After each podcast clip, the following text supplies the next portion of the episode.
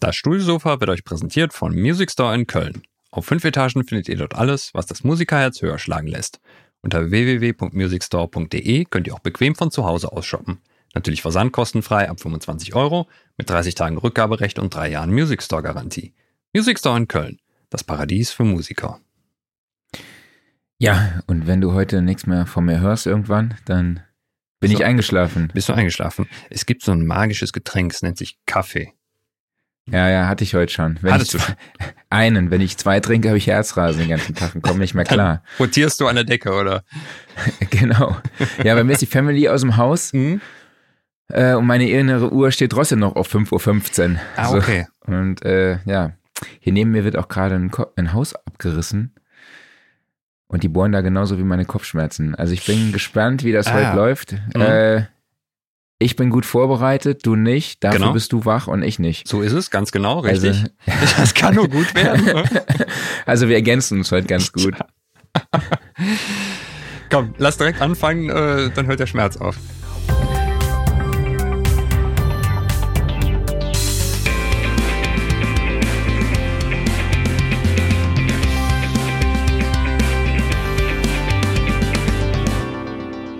Studiosofa, der Sound and Recording Podcast, Ausgabe 159. Hallo an alle da draußen. Schön, dass ihr in dieser Woche wieder dabei seid. Ich spreche wie immer mit meinem Wingman Klaus Beetz. Und ich mit der Schlaftablette Marc Bohn. der war nicht schlecht. Der war nicht schlecht. ja, wir haben heute keinen Gast. Es gibt ja. also heute wieder eine Studiosofa Laber-Ecke. Man merkt's. Mit uns beiden hier. Äh, mein Labern können wir, alles andere nicht. Genau. Aber genau, wir sprechen heute über DAWs fürs iPad. Wer ist nicht auf die Idee grade, gekommen? Ich weiß auch nicht. wir haben einfach gesagt, hey, Logic, äh, Apple bringt Logic fürs, also Logic Pro fürs iPad raus. Lass uns mal darüber sprechen, was das Ding so kann. Ja. Und gucken dann auch mal nach links und rechts, was machen denn andere DAWs, so wie beispielsweise Cubases oder GarageBand und FL Studio. Das sind die DAWs, für die wir uns heute entschieden haben. Und ja, wir diskutieren über die Vor- und Nachteile, besprechen die Workflows und Features. Mhm. Und mhm. ich bin gespannt, wo uns das Ganze hinführt heute. Genau. Also vielleicht sollten wir direkt mal so einen Disclaimer vorweg schicken. Wir sind beide keine User von mobilen DAWs.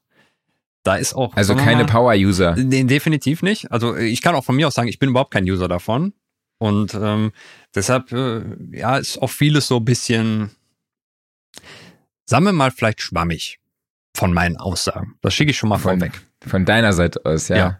Was ja, du jetzt daraus machst, äh, du bist vorbereitet, ich weiß, das sehe ich auch gerade hier in den Aufzeichnungen. Ähm, aber ja. Naja, wir hangeln uns da einfach mal durch. Und ich glaube, das ist eh ein Thema, da muss jeder gucken, wie er da für sich mit klarkommt. Genau, also wenn ihr heute mit uns interagieren wollt und Fragen stellen wollt, lasst es besser.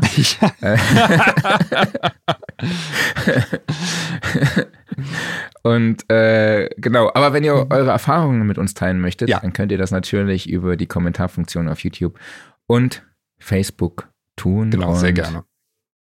Genau. Ansonsten abonniert uns überall, mhm. wo ihr könnt. Nochmal kurz hier der Hinweis. Eben, mir wurde nämlich gesagt, ich soll das nicht am, am Schluss machen, soll ich soll auch mal am Anfang mhm. darauf hinweisen, dass wir Abonnenten brauchen, dass wir Reichweite ja. brauchen. Reichweite, Reichweite, Reichweite. Also genau. Abonnieren und so, teilen und alles Mögliche. Genau, wir kommen direkt so kompetent rüber, sagen hier, wir reden über ein Thema, von dem wir eigentlich nur so mittelmäßig Ahnung haben, bis gar keine. Ne? genau, aber, aber wir abonniert uns alle, macht mit, ne? Es könnte, wenn wir Gäste haben, geht's ja eigentlich mit ja. dem Inhalt, ne? Genau. Ist das nicht irgendwie so das durchschnittliche Verhalten auf TikTok? Ja, ich glaube schon, ne? So mit null Inhalt, viel Reichweite generieren. Wobei ich wollte jetzt überhaupt kein TikTok-Diss machen, weil da gibt's ja auch jede Menge cooles Zeug. Ach, ich komme nicht mal raus aus dem Naja, egal. egal, komm. So. Du hast es ja schon gesagt. Bist du, du bist kein User von Nein. DAWs fürs iPad? Gar nicht. Überhaupt nicht. Haben dich also, also auch noch nie gereizt? gereizt würde ich nicht sagen, aber ich bin einfach nicht warm damit geworden. Also ich habe, ähm, sagen wir mal so, GarageBand ist ja eh dabei. Und das habe ich vor vielen Jahren mal ausprobiert und fand es halt lustig, aber auch nicht mehr. Mhm. Ich glaube, es liegt aber auch daran, ich hatte irgendwie nie das Bedürfnis, das zu machen. Also, wenn ihr jetzt zum Beispiel, du sitzt jeden Tag im Zug oder sowas, ne? Oder im Bus und hast dann einfach dein Handy oder dein äh, Tablet oder sowas dabei und benutzt es jeden Tag, ne? Und du hast jetzt nicht die Möglichkeit, einen Laptop mitzunehmen oder sowas, dann glaube ich, wirst du da viel, viel schneller mit warm mit, einfach weil du gewöhnst dich dran und benutzt es immer wieder, ne? Und ich hatte halt diesen Druck in Anführungszeichen nicht, sondern ich, ich konnte das einfach mal so spaßeshalber ausprobieren, habe dann gemerkt, ja, ist nett, aber GarageBand, da bin ich dann auch irgendwie oft an Grenzen gestoßen. Wie gesagt, ist schon ein paar Jahre her. Ja. Dann habe ich mir damals auch mal Cubasis gekauft. Das war, glaube ich, dann müsste die Zweier-Version noch gewesen sein. Und habe gedacht, so, ach, sieht aus wie Cubase, verhält sich auch so ähnlich, ne? Ist eigentlich ganz nett. Und mhm. ich fand das auch okay alles, aber halt auch nur okay. Und dann konnte ich ja aufstehen und mich an den Rechner setzen und das große Cubase benutzen. Also habe ich mich auch dann gefragt, warum soll ich das benutzen? Ne? Und wenn ich es jetzt draußen hätte nutzen wollen, hätte ich mir auch ans, ans, Notebook dran setzen können. Ich hatte halt einfach nicht den Druck, es zu tun. Ne? Ich fand es alles okay, aber ja, und mhm. ich bin halt nicht in diese Welt reingewachsen. So. So war der Stand. Ja, kann ich verstehen. Mhm. Also bei mir war der Wille schon da, mhm. vor allem so als mobile Anwendung, vor allem beim Songwriting einzusetzen. Mhm. Ich mochte dann auch diese Idee dieser Song-Memo-App von Apple. Die gab's mal, oder hieß die Song-Memo? Wie hieß die nochmal? Das sagt mir was. Was war das nochmal? Hilf mir gerade mal. Ja, du hattest halt dann, äh, du konntest was einspielen, beispielsweise eine Gitarre über das Mikro, dann konntest du äh, eine Drumspur dazu generieren, also die wurde automatisch dann erzeugt. Das war echt ganz cool und danach konntest du quasi diese Session dann in GarageBand laden mhm. oder ich glaube auch danach in Logic. Das fand ich ganz cool, weil für mich ist das eine Anwendung, wo ich mir solche mobilen Stimmt, ja. DAWs halt vorstellen kann. Du ja. hast halt eine Songskizze, äh, also eine Song, vielleicht ja, ein Riff oder eine Songstruktur, mhm. die du auf der Gitarre dann eben schnell mal über das interne Mikrofon einspielen kannst. Dann kannst du vielleicht sogar schon Textfetzen irgendwie draufhauen, also Vocals einsingen, mhm. wenn es auch so ein bisschen noch Kauderwelsch ist vielleicht auch die eine oder andere Melodie schon mal mit mhm. den Keys einspielen. So und mehr brauchte ich dann für die mobile Version eigentlich gar nicht. Und das liefert ja auch eigentlich GarageBand. Aber GarageBand war mir dann auch schon so ein bisschen zu, zu aufwendig mhm. so für diese paar Sachen, die ich brauchte. Wobei, klar, in dieser Song-Memo-App, da konntest du jetzt nicht irgendwie großartig Sounds einspielen, soweit ich mich erinnere. Ich weiß es nicht mehr, aber mhm. Äh, nagel mich bitte nicht fest. Aber genau, dann habe ich auch GarageBand ausprobiert. Vor allem als irgendwann dieser Performance-Mode rauskam, den fand ich echt cool. Und dann haben wir ja dieses, dieses Loop-basierte auch integriert, mhm. wo dann so eine, äh, ja, diese Matrix hast aus XY, genau. wo du dann die unterschiedlichen Spielreihen dann machen konntest. Du konntest so geile Übergänge, sprechen wir ja gleich noch drüber. Mhm. Und dann habe ich auch angefangen, in GarageBand zu arbeiten, aber es hat sich auch bei mir leider nie so wirklich durchgesetzt. Aber ich glaube, das gehört auch alles nochmal ans Ende ja. unseres Podcasts, wenn wir so ein bisschen über Vorteile und Nachteile sprechen. Mhm. Sollen wir einfach mal mit Logic anfangen. beginnen? mit Logic. Ja, da muss man jetzt einfach sagen, da hat Apple jetzt mal ordentlich geliefert, ne? Ja, absolut. Aber nochmal kurz hier, äh, Shaw Sebo Musikmemos hieß es, nicht Songmemos. Genau, das war diese App. Und er sagte auch, GarageBand war die die erste DAW, mit der er jemals gearbeitet hat. Ach krass. Also auch, ja, cool. ganz cool. Genau, also wie du gesagt hast, ähm, mit Logic Pro fürs iPad hat Apple ein Riesending rausgehauen. Es soll angeblich die kompletten Features beinhalten, wie man sie einfach von der Desktop-Version kennt. So nenne ich es jetzt einfach mal. Mhm. Ähm, auf die Features und Inhalte gehen wir ja gleich noch ein. Ähm, ich war jetzt nicht sonderlich überrascht, dass dieses Feature kommt, weil die mittlerweile diese iPads, iPad Pros, die haben ja schon eine sehr, sehr starke Leistung. Mhm. Ja, also mir wurde jetzt. Die Architektur ist ja auch die gleiche. Also du hast ja im iPad Pro den M1-Prozessor drin, beziehungsweise haben die neuen schon den M2. Ich weiß es nicht. Jedenfalls Apple Silicon. Das heißt also, du hast die gleiche Hardware-Basis wie auf dem Mac. Und die Betriebssysteme sind ja auch irgendwie ähnlich. Und es hieß ja immer mal wieder, sie sind halt so teilweise kompatibel zueinander. Und von daher denke ich, war das jetzt gar nicht so schwierig für Apple, den Code von Logic zu nehmen und rüber zu portieren. Sie mussten es halt nur irgendwie bedienbar machen. Ja, also mir wurde jetzt von Apple zum Testen ein iPad Pro mit einem 11 Zoll Display zur Verfügung gestellt aus der vierten Generation. Ist ein A12Z Bionic Chip mit 64 Bit drin, ähm, ein M12 Co-Prozessor und es läuft iOS 16.4 und das sind auch so schon die technischen Mindestanforderungen an das iPad, äh, um Logic zum Laufen zu kriegen. Es benötigt auch tatsächlich ähm, 663 MB Speicher. Das geht aber. Ja. Und ich glaube, bis zu, ja, und für den ganzen Content braucht man bis zu 15 Gigabyte. Ja. Also da, das Mhm. ist halt jede Menge Inhalt noch dabei, den man zusätzlich runterladen kann. Mhm. Das finde ich echt ganz cool. Und was noch dabei war, dieses Magic Keyboard Mhm. Und den Pencil. Also was zwei wirklich sehr, sehr hilfreiche Tools einfach sind, Ja. wo wir dann auch später nochmal dazu kommen werden. Überraschend war dann der Preis. Mhm. Es gibt jetzt Willst du was dazu sagen? Oder? ja, jetzt, jetzt steigt Apple eigentlich so ein bisschen in, ich sag mal, ähm, in ein Abo-Modell ein. Ne?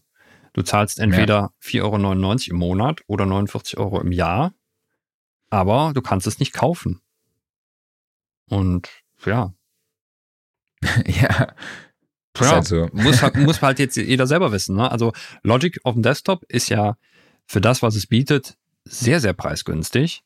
Ähm, war's, es war, glaube ich, früher 199, jetzt ist es etwas mehr, ne? oder? Ja, 229,99. Ja, Irgendwie sowas. das ist fürs Gebotene, ist das ja fast geschenkt, kann man sagen. ja. Und das heißt also, nach, jetzt lass mich rechnen, ungefähr fünf Jahren, Pi mal Daumen, äh, hast du quasi so viel gezahlt wie fürs große Logic. Das ist okay prinzipiell, denke ich. Aber dann zahlst du halt weiter, wenn du das benutzen möchtest, ne? Und ja. Es ist auch so ein bisschen die Frage, du hast ja bei vielen DAWs dieses Modell, du kannst es dann auf mehreren Geräten benutzen. Also du hast ja Mhm. zum Beispiel, wir mal, wenn ich mir jetzt einen Cubase kaufe, kann ich das auf drei Geräten gleichzeitig benutzen. Ja. Und irgendwie denke ich mir, wenn ich mir Logic kaufe, dann kann ich es auch auf. Ja, wie ist denn das eigentlich? Kannst du das auf mehreren Macs gleichzeitig benutzen? Weiß ich gar nicht. Oder musst du es dann mehrfach kaufen? Boah, das ist eine sehr gute Frage. Das hängt ja irgendwie mit deiner Apple-ID zusammen. Ja. Ich denke mal, wenn du, klar, wenn du mit deiner Apple-ID irgendwo angemeldet bist, kannst du es dann auf mehreren Rechnern benutzen. Sollte eigentlich so sein. Ja, Also würde ich jetzt einfach mal behaupten, Genau. ob es stimmt. Weiß die ich Frage ist ja immer, ob man es gleichzeitig nutzen kann. Aber egal. Also ich hätte jetzt gedacht, Ja, ja. vielleicht ist es dann auch so, dass du quasi, wenn du das normale Logic gekauft hast, dass du dann auch die mobile Version dazu kriegst, aber kriegst du nicht, sondern Nee. es ist halt ein eigenes Produkt, was du kaufen musst. Genau. Ja, und entweder freundest du dich damit an, dass es halt ein Abo-Modell ist, ja, und nach ungefähr fünf Jahren hast du genauso viel gezahlt wie für das große Logic oder für das Desktop Logic. Ja. So ist halt das Preismodell. Und Ja, man muss dazu sagen, dass die, der Preis schon gerechtfertigt ist Ja. durch den Content, Auf der da drin Fall. ist. Ne? Da sind so unfassbar viele Sounds drin und äh, verschiedene Softwareinstrumente, Loops aus unterschiedlichen Genres. Ähm, das ist schon echt, echt sehr cool und da kommt auch immer wieder neuer Content dazu. Aber für alle, die sich jetzt Sorgen machen, äh, dass vielleicht eine, ein Abo-Modell für die Mac OS-Version kommt, das äh, wurde mir verneint Mhm. bei Apple. Also Okay. das habe ich, das war, was ich gefragt hatte. Und ich finde Ja. den Preis in Ordnung, muss ich sagen. Also ja, Hm? das ist okay. absolut. Das ist okay. 4,99 im Monat. ja, für ein 49 Riesenprogramm. Ja, wenn man es halt intensiv nutzt, Genau. so, dann ist das Mhm. absolut okay. Ja. Ja, ich habe mich dann zuerst gefragt, ja, wie, wie sieht das dann übersichtlich mäßig aus, ne? Mhm. wenn da wirklich alle Features drin sind? Dann, ähm, ich meine, viele von uns kennen das. Man hat dann irgendwie eine Session mit 60 Spuren, wo man jetzt heute mittlerweile ein Zweit, entweder so ein Ultra-Widescreen hat Mhm. oder vielleicht ein Zweit- oder Drittmonitor Genau. Um irgendwie Mixer-Arrangement darzustellen und dann möchte man noch an diversen unterschiedlichen Plugins arbeiten und dann habe ich mir schon vorgestellt, dass es vielleicht eine Herausforderung war, dann eben alles auf so ein 11 beziehungsweise, was ist das große, 13 Zoll, 12, Komma irgendwas, ich Mhm. weiß gerade nicht mehr auswendig, Zoll Display zu bekommen. Mhm. Ja, und ähm, ja, und Apple hat es halt wirklich getan. Alle Bedienoberflächen, die man so vom Mac kennt, Ja. auf das iPad zu übertragen.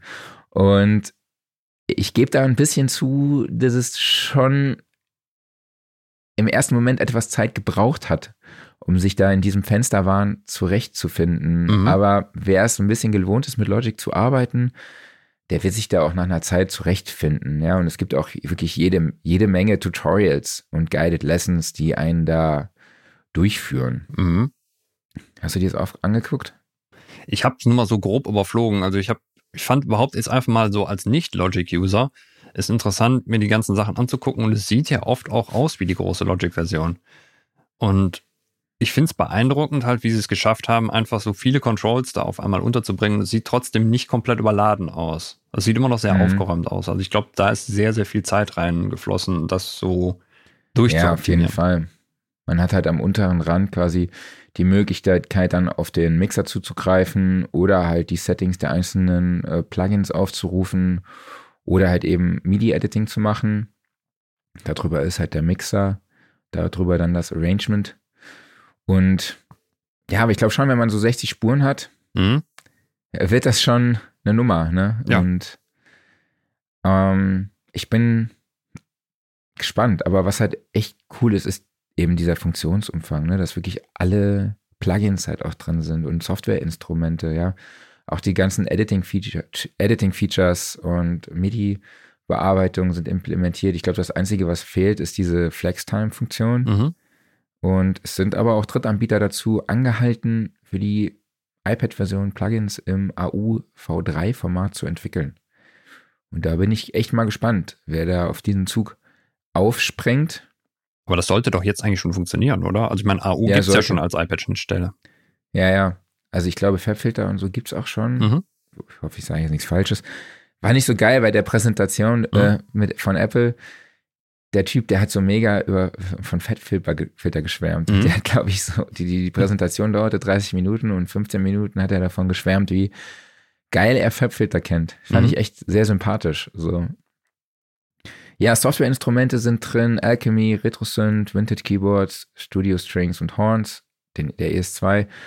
Und mein Highlight ist halt wirklich so dieser Sample Alchemy, also nicht mhm. zu verwechseln mit dem normalen Alchemy. Ähm, das ist für mich wirklich so ein Tool, wo auch dieses Multitouch-Feature genutzt wird. Es geht darum, man lädt halt in Sample Alchemy ein Sample rein. Das kann irgendwie ein Soundscape sein oder ein Beat oder irgendein Loop oder eine Melodie.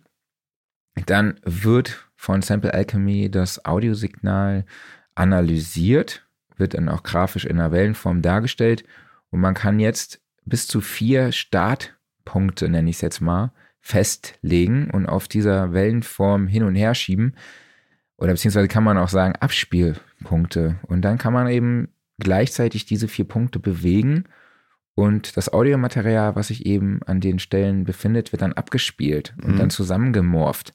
Und damit kann man echt super geile Sounddesigns machen. Mhm. Das klingt, und das macht auch Spaß, weil man eben so diese, weißt du, so eine Art Performance eben hat. Ja. Mhm. ja? Und das finde ich echt ein super geiles Feature, was ich mir auch für die Desktop-Version wünsche. Ich weiß halt gar nicht, kann man Multitouch mit dem Trackpad abbilden? Eigentlich ja, müsste das doch gehen. Müsste gehen eigentlich. Aber man hat auch diese Dreifinger, Vierfinger-Steuerung für alle möglichen. Rein theoretisch, ja, du hast natürlich das Problem, du tippst auf dem Touchpad dann eben auf dem Touchpad und du siehst ja nicht, was auf dem Monitor passiert. Ne?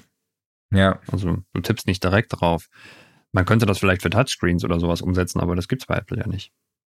Ja. Kommt vielleicht stimmt. irgendwann mal. Ja, oder vielleicht gibt es das dann mit der ähm, mit Logic Remote oder so. Logic Remote wäre eine Möglichkeit, oder dass du halt ähm, MIDI-Controller auf die verschiedenen Startpunkte mappst und dann ja. halt an Controllern drehst oder sowas, ne?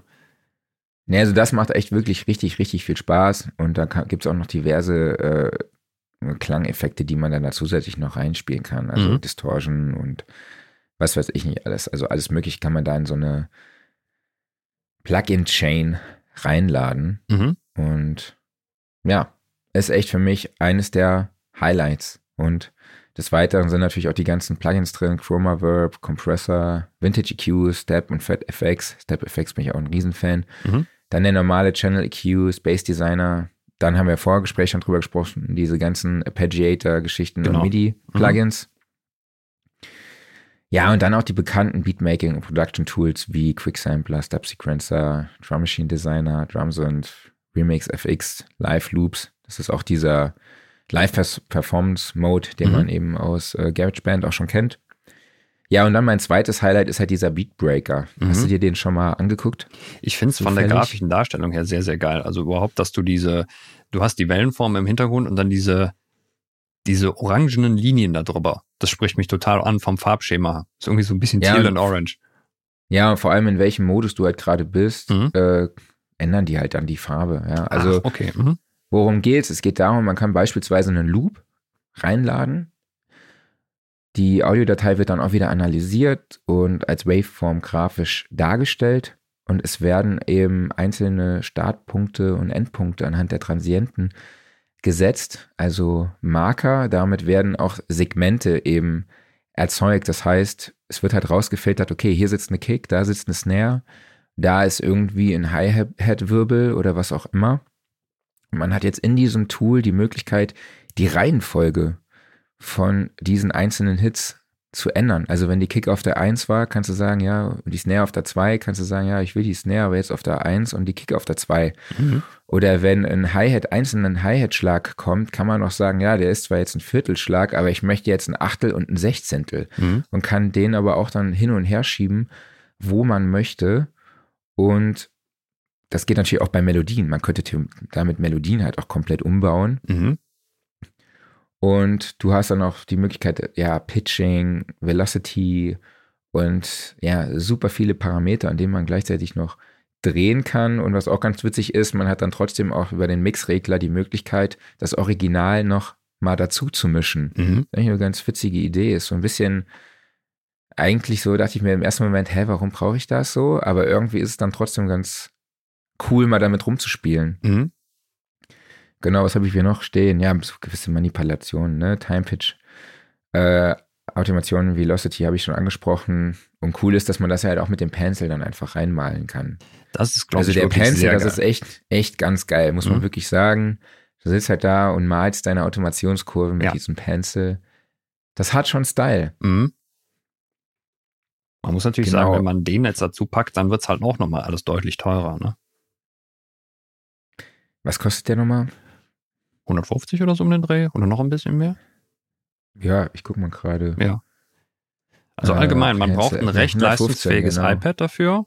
Mhm. Äh, ist, wie war es nochmal? Muss es ein Pro sein oder? Äh, nee, es muss, glaube ich, kein Pro sein, ne? Ich gucke gerade. Äh, ich glaube schon, doch. Äh, warte mal, ich gucke. Mit A12 Bionic Chips, das müsste auch ein R, glaube ich, noch sein. Ein relativ aktuelles R. Stimmt, hast du recht. Ja. ja. Hast du recht. Das heißt, müssten wir, glaube ich, preislich so, ich sag mal, um die 600, 700 Euro Einstiegshürde mhm. fürs iPad sein. Plus Pencil. Und vielleicht noch das Keyboard. 230. Ja, ungefähr. das knallt natürlich richtig rein. Da kann man, gut, da könnte man auch ein Third-Party-Keyboard benutzen, dann ist man deutlich günstiger unterwegs. Oder halt einfach eine mhm. Bluetooth-Tastatur und Maus anschließen, das geht ja auch. Aber ja, also man bewegt sich halt schon in einem Rahmen, wenn man jetzt sagt, man, man schafft dieses iPad extra dafür an, dann ist man auch in einem Rahmen von einem kleinen MacBook oder sowas. Schon fast. Nicht ganz. Ja.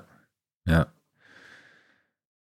Genau. Ähm, hinzu kommen natürlich die ganzen Features wie Audio Recording, nämlich stelle ich jetzt mal einfach als ja. selbstverständlich dahin.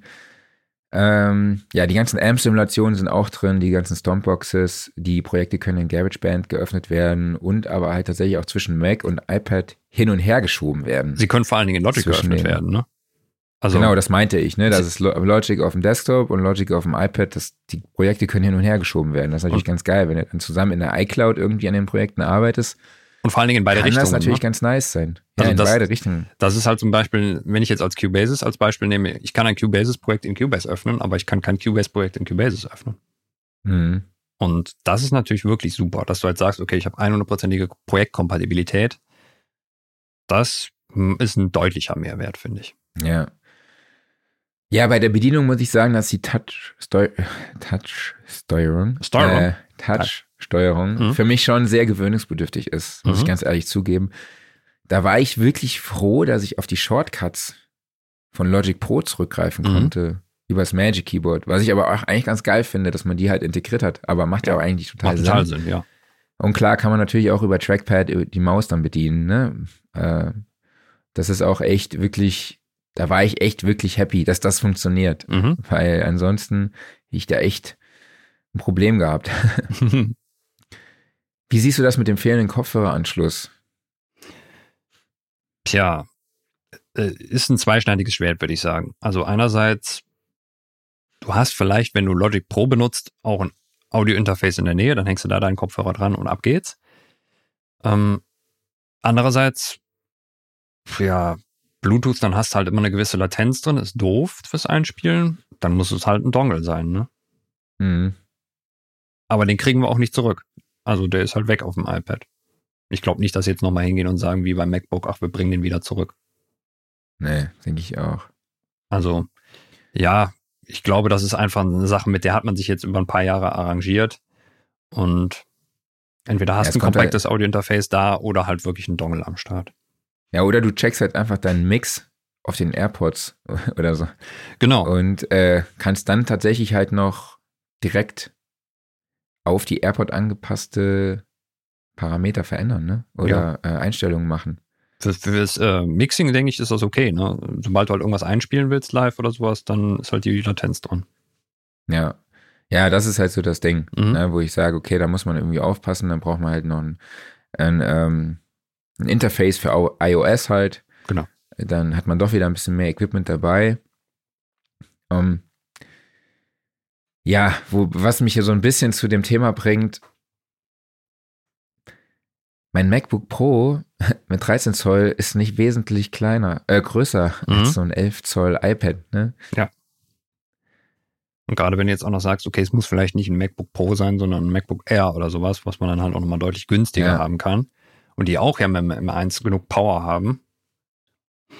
Ja, ist jetzt so die, so die Frage, die ich mir stelle. Deshalb sehe ich es vor allem für, für Leute, die halt gerne eine DAW haben wollen, viel Content haben wollen, super viele Möglichkeiten haben möchten, die so eine DAW halt eben bietet, so eine Mhm. vollständige, aber die vielleicht halt einfach schon ein iPad haben. Ja, ne? genau. Exakt. Das ist der Punkt. So, dass man das iPad dann halt eben nutzt, um eben Musik zu produzieren, weil die Leute, die jetzt wie ich ein MacBook Pro mit 13 Zoll haben oder wie du schon gesagt hast, MacBook Air, weiß ich nicht, ob die sich dann halt in den Zug setzen und am iPad rumfriemeln. Genau. So. Genau, das ist so mein Feedback, aber ich muss halt wirklich sagen, es ist schon beeindruckend, dass es solche umfangreiche Recording- und Producing-Features jetzt auf dem iPad einfach gibt. Total. Also. Allein dafür würde es mich auch schon reizen, sagen wir mal, irgendwie mal ein Jahresabo abzuschließen, um das auszuprobieren. Ne? Bei Ja. mir ist halt einfach so ein bisschen der Punkt, es, es fällt zum Beispiel ein großer Benefit weg, nämlich einfach die Projektkompatibilität. Das habe ich halt einfach nicht. Ne? Aber trotzdem, um ein vollwertiges Logic mit der Oberfläche, weil die Oberfläche finde ich wirklich cool designt, mal auszuprobieren, das wird mich schon reizen. Und dann kann ich ja sagen, okay, nach dem Jahr, gut, vielleicht war es das nicht, aber es war schön, einfach mal um zu gucken, was möglich ist. Ja. Ja, und Sample Alchemy und Beatbreaker sind für mich wirklich zwei super coole Features. Ja. Da freue ich mich drauf, die Mhm. auszuprobieren und hoffe tatsächlich, dass die in die Desktop-Version wandern. Ich würde mal behaupten, Logic Pro bleibt so ein alleiniges Ding. Also ich glaube nicht, dass ein anderer Hersteller hingeht und dasselbe macht mit einer DAW und sagt, okay, ich portiere es komplett aufs iPad und ja, hab dann das gleiche. Ja, weil der Aufwand glaube, es ist da halt- ungleich größer. Ja, aber ich glaube, es kommt halt darauf an, wie sich die Performance und auch die Verbreitung von iPads entwickelt, ne? Verbreitung ist breit genug, ne? Also ja. gibt genug iPads da draußen. Aber, Aber, dann kommt man halt immer zu diesem Adapter war, ne? Weil wenn man es dann irgendwie mit der iCloud connected, klar, dann brauchst du halt immer einen, einen iCloud-Zugang, also da brauchst du immer noch Internet-Connection, aber den hast du ja in der Regel. Also Ja, selbst das würde ich gar nicht so als, als das Totschlagargument sehen. Ne? Ich glaube einfach, der Aufwand ist wahrscheinlich für die meisten Hersteller jetzt zu groß, um zu sagen, okay, ich portiere ein komplettes Cubase oder ein komplettes Studio One oder sowas mal aufs iPad und habe es wirklich eins zu eins da mit angepasster Oberfläche und allem. Ne? Ich denke, da hat Apple jetzt einfach, das ist irgendwie wie so ein Testballon für die, vielleicht um mal auch einfach zu gucken, was geht denn sonst noch, ne? Und überhaupt, um Mac und iPad noch mehr zusammenwachsen zu lassen. mhm. Aber das, was ich gesehen habe, muss ich sagen, Hut ab. Also Respekt. ja, ich muss halt sagen, was ich als Minus gesagt habe, ist so ein bisschen dieses, dadurch, dass man die Möglichkeit hat, halt wirklich auf alle Features zuzugreifen, auf alle Fenster, Mhm. ist die Bedienung schon gewöhnungsbedürftig. So, ja, also, aber, und ich finde es auch an manchen Stellen unübersichtlich, aber ich habe ja schon gesagt, es ist auch eine Herausforderung, Mhm. ne, so diese ganzen Features eben auf dieser beschränkten Fenstergröße eben abzubilden, ne?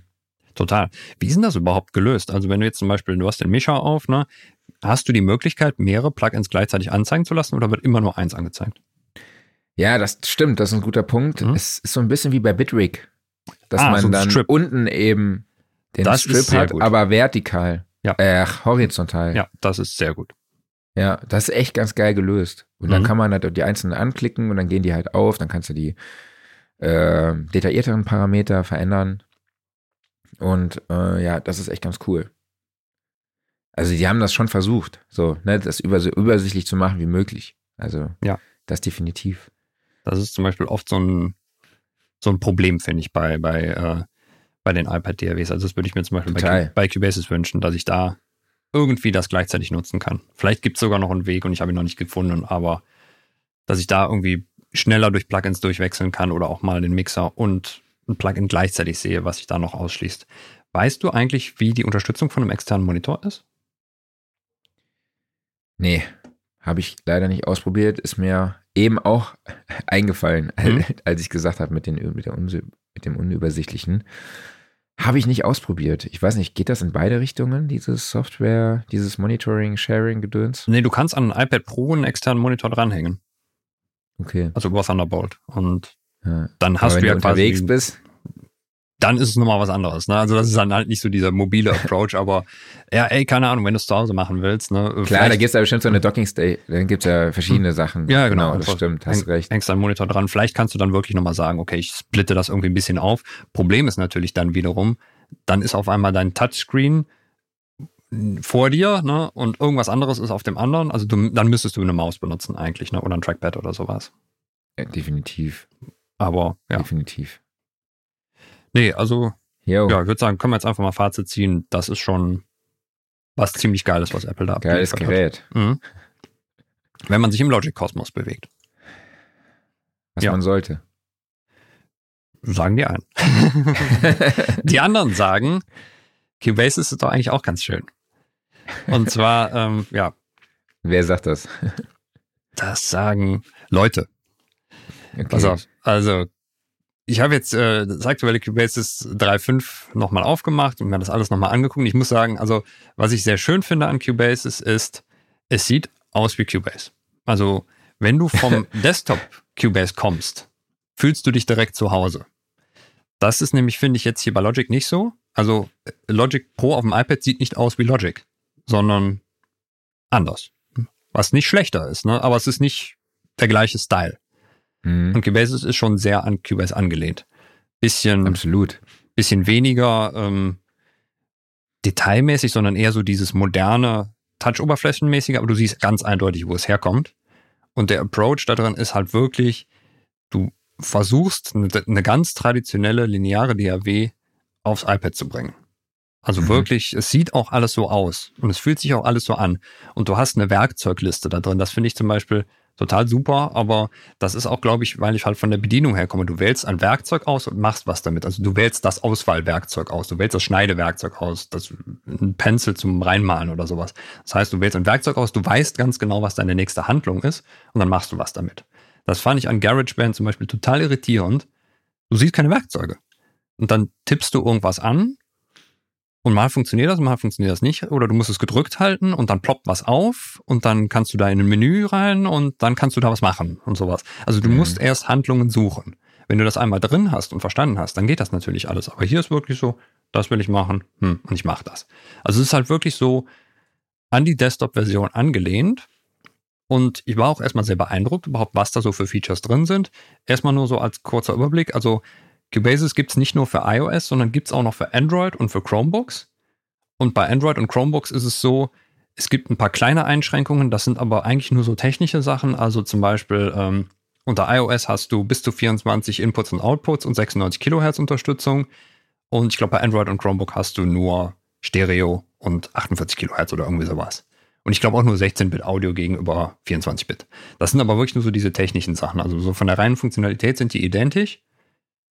Preislich 59,99 einmalig. Gibt ein paar In-App-Käufe, aber das sind halt dann optionale Plugins oder irgendwie sowas. Mhm. Und ja, ich war erstmal beeindruckt überhaupt, was die alles reingepackt haben. Und sie haben es ja auch immer wieder weiterentwickelt, gab viele Updates dafür. Ich glaube, jetzt ist schon länger keins mehr gekommen. Ich weiß gar nicht, wann das letzte da war. Aber es gibt einiges an Plugins drin. Es gibt ein paar nette Klangerzeuger. Ich muss sagen, da haut mich nichts vom Hocker oder sowas, aber es ist halt so dieser Standard-Content drin. Du hast deine Drums da drin mit so einem kleinen Drumplayer. Du hast einen Synth da drin mit ein paar Basic-Features. Du hast einen Sampler drin, der halt so die Standardinstrumente abdeckt und sowas und natürlich sonst generellen Content irgendwie. Da sind halt Loops drin und fertig aus. Ne? Also all das, was man erwartet. Aber nichts, wo du jetzt sagst, okay, boah, da ist jetzt voll das geile Instrument drin. Das hat es einfach nicht. Mhm. Und bei den Plugins ist das ähnlich. Also du hast halt viele von den Standard Cubase-Effekten, die sind nicht eins zu eins rüber portiert, aber du weißt, wo sie herkommen. Die meisten Features sind drin. Es sind auch sogar so mal ein paar Special-Sachen drin. Also zum Beispiel, du hast eine Sidechain-Funktionalität drin. Also hast in, in dem Channel-Strip kannst du halt wirklich sagen, okay, ich route mir einen anderen Kanal Sidechain-mäßig da rein und sowas. Funktioniert auch alles wunderbar. Du hast eine Unterscheidung zwischen Inserts und Sends. Du hast sogar so ein paar Special-Sachen wie, wir schon öfters erwähnt, Notizen, die du pro Channel machen kannst oder sowas. Haben sie auch eingebaut. Ne? Und viele Nettigkeiten einfach. Und ich muss sagen, ich kann nicht viel Schlechtes an Cubases finden. Also es ist halt einfach immer weiter gewachsen. Das, was halt nicht wirklich da drin möglich ist, finde ich, ist Audio-Editing. Also mhm, du klar. kannst halt was zerschneiden. Ja, und du kannst auch ein Fade setzen. Das geht alles. Du kannst ne? auch viel kaputt machen. Du kannst auch viel kaputt machen. Also es ist, es hat natürlich auch eine Maus- und Tastaturunterstützung. Damit geht das wahrscheinlich noch etwas leichter als über die Touch-Oberfläche. Aber du bist halt weit entfernt von dem, was du in der Desktop-Version machen kannst. Also da jetzt hingehen und damit zum Beispiel wirklich irgendwie Drum-Editing machen oder einen Podcast schneiden oder sowas. Nee. Ne? ja, halt deshalb, also kann ich auch verstehen, warum es in Logic Pro noch kein Flextime gibt. Ne? Ja. Der setzt sich dann hin und macht Drum-Editing mit Flextime am iPad, so mit Multitouch. Ne? So, das ist halt schon. Richtig. Aber es kommt vielleicht noch. Vielleicht kommt es. Ähm, das mit diesem Fensterhandling habe ich eben schon mal erwähnt. Das finde ich halt ein bisschen fummelig, aber ich glaube, das ist auch so eine Sache, wenn man sich daran gewöhnt hat, dann kommt man damit klar. Ich fand es auch performancemäßig gut. Also ich habe jetzt ein, ein, iPad Pro hier, das ist äh, das erste mit dem M1 da ist halt, wenn ich da ein paar Spuren reinlade, nichts Aufwendiges. Ich lasse irgendwie, keine Ahnung, fünf, sechs Spuren mit verschiedenen Instrumenten und ein paar Plugins drauf übereinander laufen.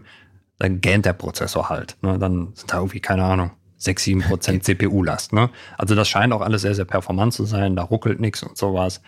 Auch die grafische Oberfläche ist sehr, sehr schön gestaltet. Insofern, du kannst das alles irgendwie durch die Gegend zoomen und schieben und sowas und funktioniert alles wunderbar.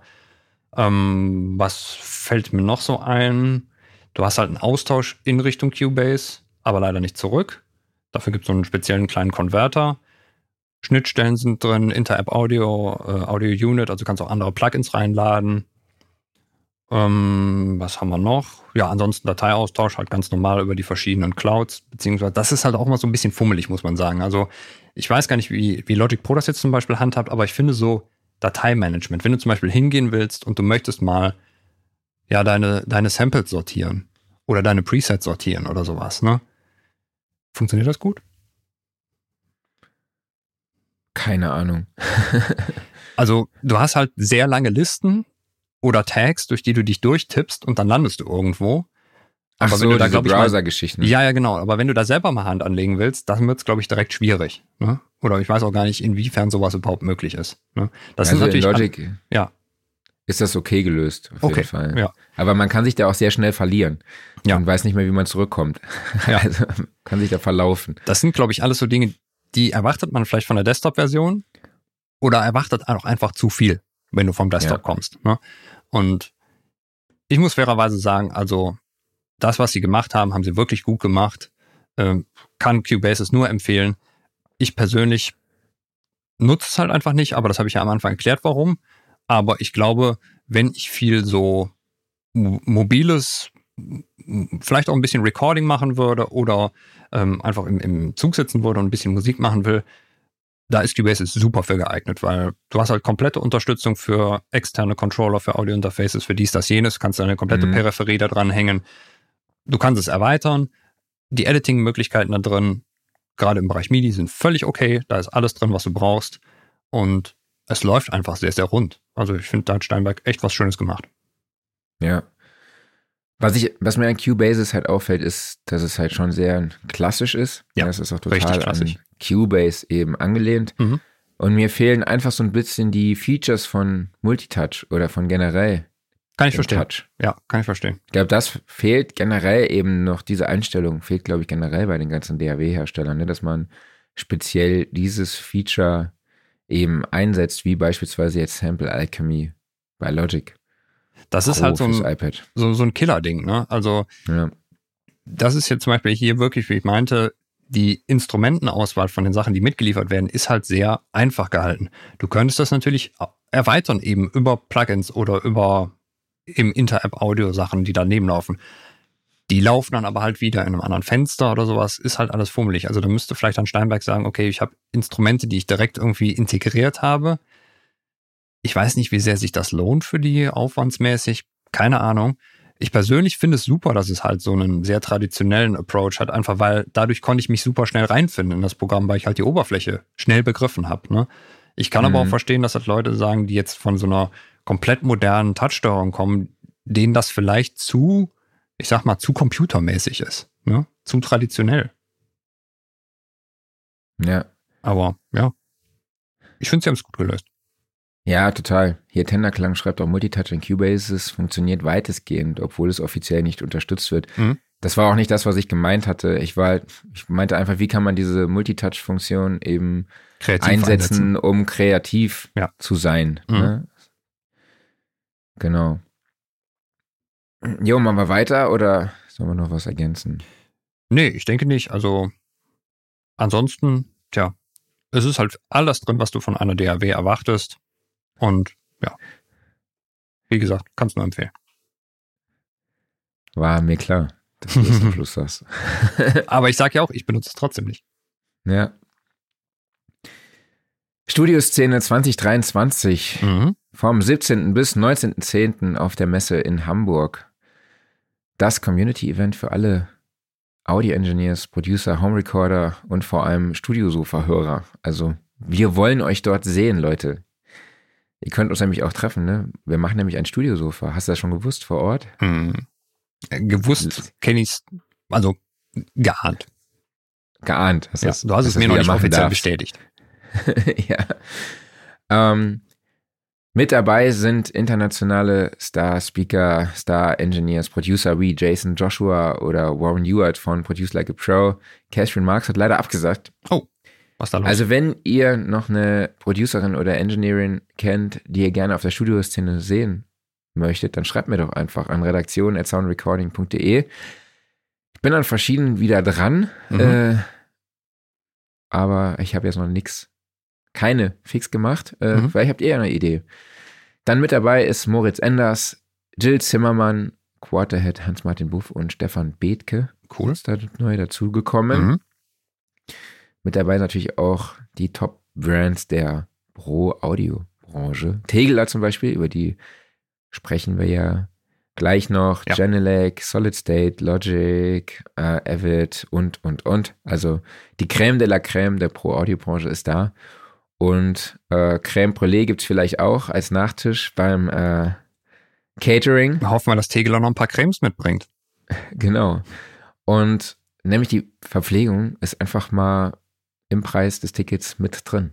Mhm. Also ihr könnt da einfach hinkommen, das Event genießen. Es gibt kein Kebab für 15 Euro, wo irgendwie drei Stücke Fleisch drin sind und der Rest nur auch aus Brot besteht, wie man das sonst auf Messen kennt. Nee, es ist nämlich Catering von Käfer. Also sehr, sehr hochwertig, Hallöchen. exklusiv, Deluxe. Ja, wir lassen uns da richtig, lassen wir das knallen da. Mhm. Und ja, Tickets gibt es irgendwann. Mhm. Unter studioszene.de slash Tickets, am besten, wie ihr wisst, äh, schaut ihr jeden Tag nach, ob es die gibt. Immer schon die F5-Taste ölen. Haben wir ja schon öfter jetzt hier gesagt. Und genau, Einfach für Newsletter anmelden, dann halten ja. wir euch immer auf dem Laufenden. Findet ihr unter soundrecording.de. Rechts gibt es da so ein Edit-Feld, da könnt ihr einfach eure E-Mail-Adresse eintragen und dann seid ihr drin in unserem Verteiler und werdet mhm. immer nur mit sehr, sehr vielen informativen Inhalten bespeist. Ja. Be Sag ich jetzt einfach mal. Das würde ich jetzt gerade vermeiden, aber gut, dass du es noch ergänzt hast, sag ja. ich mal. So, ja, wir haben eben schon über GarageBand gesprochen. Und ja, GarageBand ist so eine Sache, finde ich. Ja. Müssen wir uns mal es kurz nochmal eben erwähnen an der Stelle. Wir reden die ganze Zeit über iPads, ne? Das war schön bei ja. Cubase, dass es eben auch für Android da ist.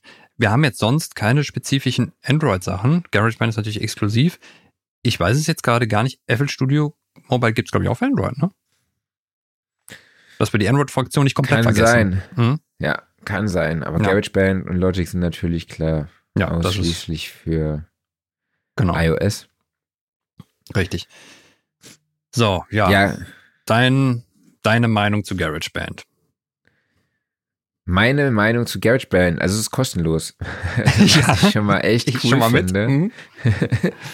Wenn man es jetzt mit Logic Pro vergleicht, ist es natürlich schon eine extrem abgespeckte Version. Mhm. Meiner Meinung nach richtet sich GarageBand auch schon stark an Musiker, ne? Ja. weil du halt Mhm. auch die Möglichkeit hast, verschiedene Instrumente dort zu spielen. Also du hast eine Akustikgitarre, du hast ein Klavier, du hast einen Synthesizer, du hast ein Drumkit und kannst dann halt mit Touch das Ganze dann halt auch eben äh, spielen. Ne? Du kannst sogar Strumming simulieren. Ne? Mhm. Oder ähm, du hast dann teilweise auch so, ich weiß nicht, so Touch-Panels, wo dann eben auch diverse Akkorde dann draufstehen, wo du danach so performen kannst. Ja, das finde ich sehr geil, muss ich sagen. Das ist schon echt ziemlich cool gemacht. Mhm. Also es ist stark, es geht stark in diesen Performance-Mode, in diese Performance-Richtung. Sehr ich spielerisch auch ziemlich, sehr spielerisch, Mhm. genau.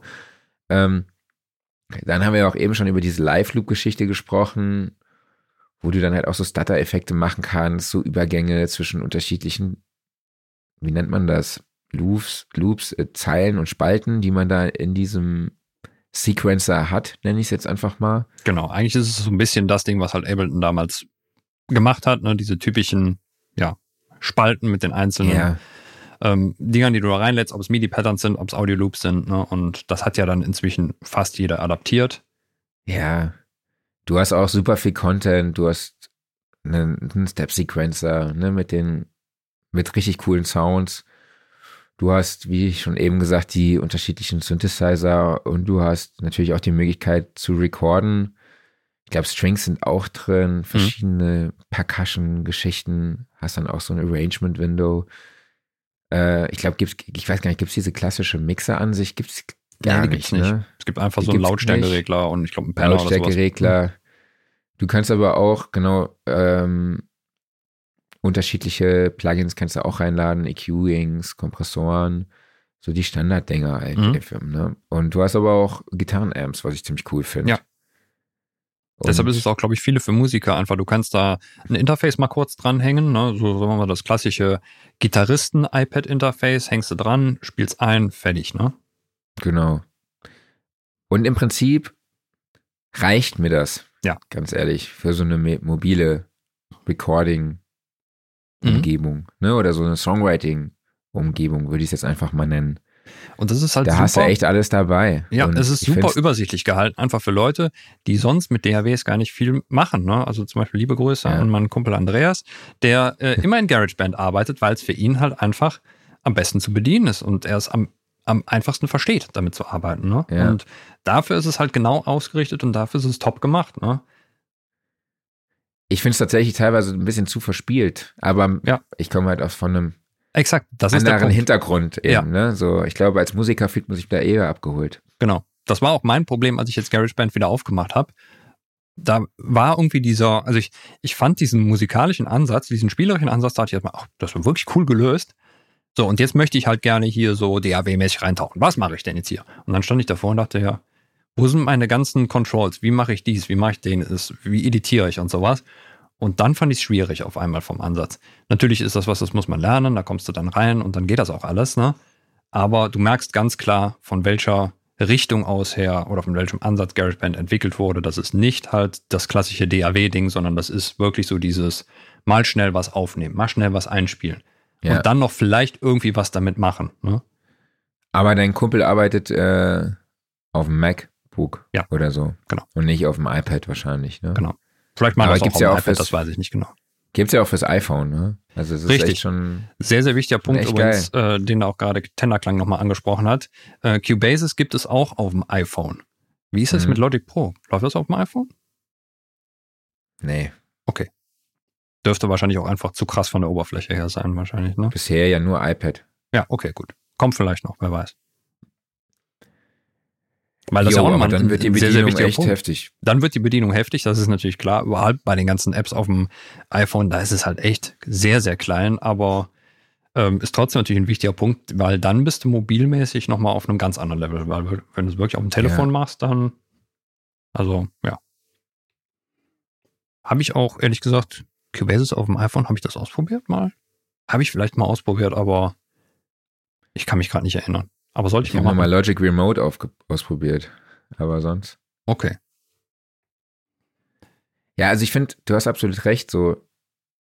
Aber auch da denke ich wieder so, es ist, oh, ähm, oder nee, ich fange von einer ganz anderen Seite an. Ja. Ich persönlich nehme immer viel zu viel Kram mit. Mhm. Wenn ich irgendwie so denke, oh, ich gehe zu einer Songwriting-Session, mhm. dann denke ich, oh, ich muss jetzt irgendwie noch ein, nehme ich mein iPad mit oder nehme ich mein MacBook mit, dann nehme ich wahrscheinlich irgendwie beides mit, obwohl mhm. eigentlich mein iPad reichen würde. Äh, dann denke ich mir, okay, brauche ich ein Audio-Interface fürs iPad, dann nehme ich noch ein Audio-Interface mit, dann nehme ich noch ein Mikro mit. Dann habe ich ja trotzdem noch ein USB-Mikrofon dabei mhm. und eigentlich brauchst du gar nichts genau, ja. mitnehmen. Weil wenn du wirklich nur dich auf Songwriting fokussieren willst, mhm. reicht es, wenn du einfach ein iPad wirklich hinstellst. Mhm. Ja, und dann mit dem internen Mikrofon aufnimmst. Ja, genau, und ja. Also, und dann halt, dass den Rest halt eben im Rechner dann halt auch produzierst. Ach, im iPad meine ich natürlich. Ja. Aber ich tendiere immer dazu, wirklich viel zu viel Kram mitzunehmen. Und das jedes Mal merke ich dann halt vor Ort, ey, komm, lass uns. Ne? Weil bei der NAM-Show genauso, ne? Mhm. Da wollten wir irgendwie noch einen äh, mobilen Audiorekorder mitnehmen, um die Interviews zu führen, ja. Und im Endeffekt haben wir einfach nur so ein Handmic mitgenommen von Sennheiser und das hat absolut ausgereicht und mit dem iPhone aufgenommen. Ne? Man tendiert halt wirklich dazu, immer zu viel Equipment mitzunehmen. Und eigentlich, wenn du wirklich in eine Songwriting-Session gehst, reicht ein iPad mit GarageBand, meiner Meinung ja, nach. Absolut. Und ich glaube, das ist vielleicht auch so eine, so eine Kopfsache einfach. Also bei all den Sachen, die wir jetzt gerade gesagt haben, ich denke, das ist ein Problem, das haben wir beide einfach. Wir müssten uns von diesem klassischen DAW-Ansatz lösen, einfach sagen, das ist jetzt hier unser Werkzeugkasten, ne? GarageBand oder Cubasis oder irgendwie sowas, das sind die Features, die wir haben. Ne? Mehr haben wir jetzt gerade nicht. Und selbst mit denen kannst du mittlerweile halt einfach richtig cooles Zeug machen. Ne? Und man muss nicht noch irgendwie das super Tool suchen oder sowas, sondern vielleicht reicht es auch einfach damit zu arbeiten. Vielleicht entdeckst du auch irgendwann ganz andere Möglichkeiten. Und dann hast du immer noch die Möglichkeit, es später woanders hin zu transferieren und dann vielleicht nochmal auszuproduzieren. Ich glaube, das ist halt einfach der Ansatz von diesen Werkzeugen. Niemand will sagen, Cubase ersetzt Cubase oder GarageBand ja. ersetzt Logic oder sowas. Da ist jetzt Logic Pro die einzige Ausnahme. Und kurze Frage von Mr. Arp dazu. Äh, muss man für Logic Pro auf dem iPad noch ein Interface anschließen? Nee, musst du nicht. Du kannst einfach das Core-Audio vom, vom iPad nutzen. Genau. Es sei denn, du willst halt irgendwie mehrere Mikrofone aufnehmen. Genau, klar. Oder mehrere Audio oder überhaupt ein Audiosignal von einer Gitarre. Ja. Ne, ein DI-Signal von einer Gitarre oder ein Mikrofon dran anschließen. Dann brauchst du halt eben ein entsprechendes Interface für iOS. Genau. Ich habe da dieses iRig Duo. Kann ich Zum Beispiel empfehlen. Ja. Ist cool. Ja, mittlerweile ist ja fast jedes Interface da irgendwie kompatibel. Ja. Können wir das Thema abschließen, oder? Machen wir, machen wir weiter? Oder ja, würde ich sagen. Wir haben noch als, als letztes, nachdem wir uns jetzt irgendwie mit zwei Produkten im Apple-Kosmos bewegt haben, kommen wir noch zu Apple Studio Mobile. Ja, eine, eine DAW, die hier selten zur Sprache kommt, ne? Total, ja. Und ich bin. Was war für dich das äh, auffälligste an FL ja, Studio Mobile. Da muss ich sagen, ähm, das ist auch das, was mich erstmal komplett abgeschreckt hat. FL Studio Mobile sieht nicht aus wie FL Studio. Also ja, und das kann ich genau nicht. nicht. verstehen. Das war genau das, wo ich dachte, geil. also du hast mir auch geschrieben, was das mhm. für eine Krankheit oder so. Ja. Nee, das war. Das, ah, war, nee, das war bei GarageBand. Das war die Bedienung von GarageBand, als ich da überhaupt nicht durchgestiegen bin. Und äh, okay. äh, dann musste ich mich da reinfuchsen und habe gedacht, erstmal, bin ich zu doof dazu oder was auch immer. Und irgendwann habe ich das dann halt verstanden. Aber ich stand bei GarageBand echt wie so ein Ochs vom Berg und habe gedacht, das, das kann nicht sein. Ne? Also. Okay, ja. Und dann habe ich es verstanden. Ja, und bei FL Studio ist halt, FL Studio hat einen sehr eigenen Style, was die Bedienung und was die Oberfläche angeht. Und den haben sie auch über die ganzen Generationen seit den 90ern so durchgezogen. Halt nur ein bisschen Total. aufgehübscht, aber es ist wirklich dieser Style. Und dass der halt null in der mobilen Version drin ist, sondern die mobile Version wirklich aussieht wie so ein super sleekes Mobile-Tool, wirklich, ähm, da ist es, da ist überhaupt keine Linie zu viel dran, ne, sondern es ist halt wirklich so minimalistisch, wie es nur geht. Und dann dachte ich erstmal, was ist denn das? Mhm. Ja, und du sagst, es ist die Stärke davon. Ja, ich finde es halt geil, weil es so ultra simpel gehalten ist. Mhm. Ne?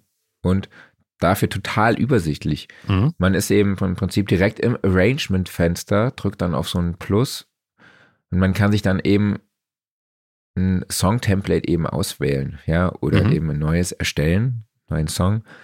Und dann sagt man einfach so, ich will jetzt Drums haben.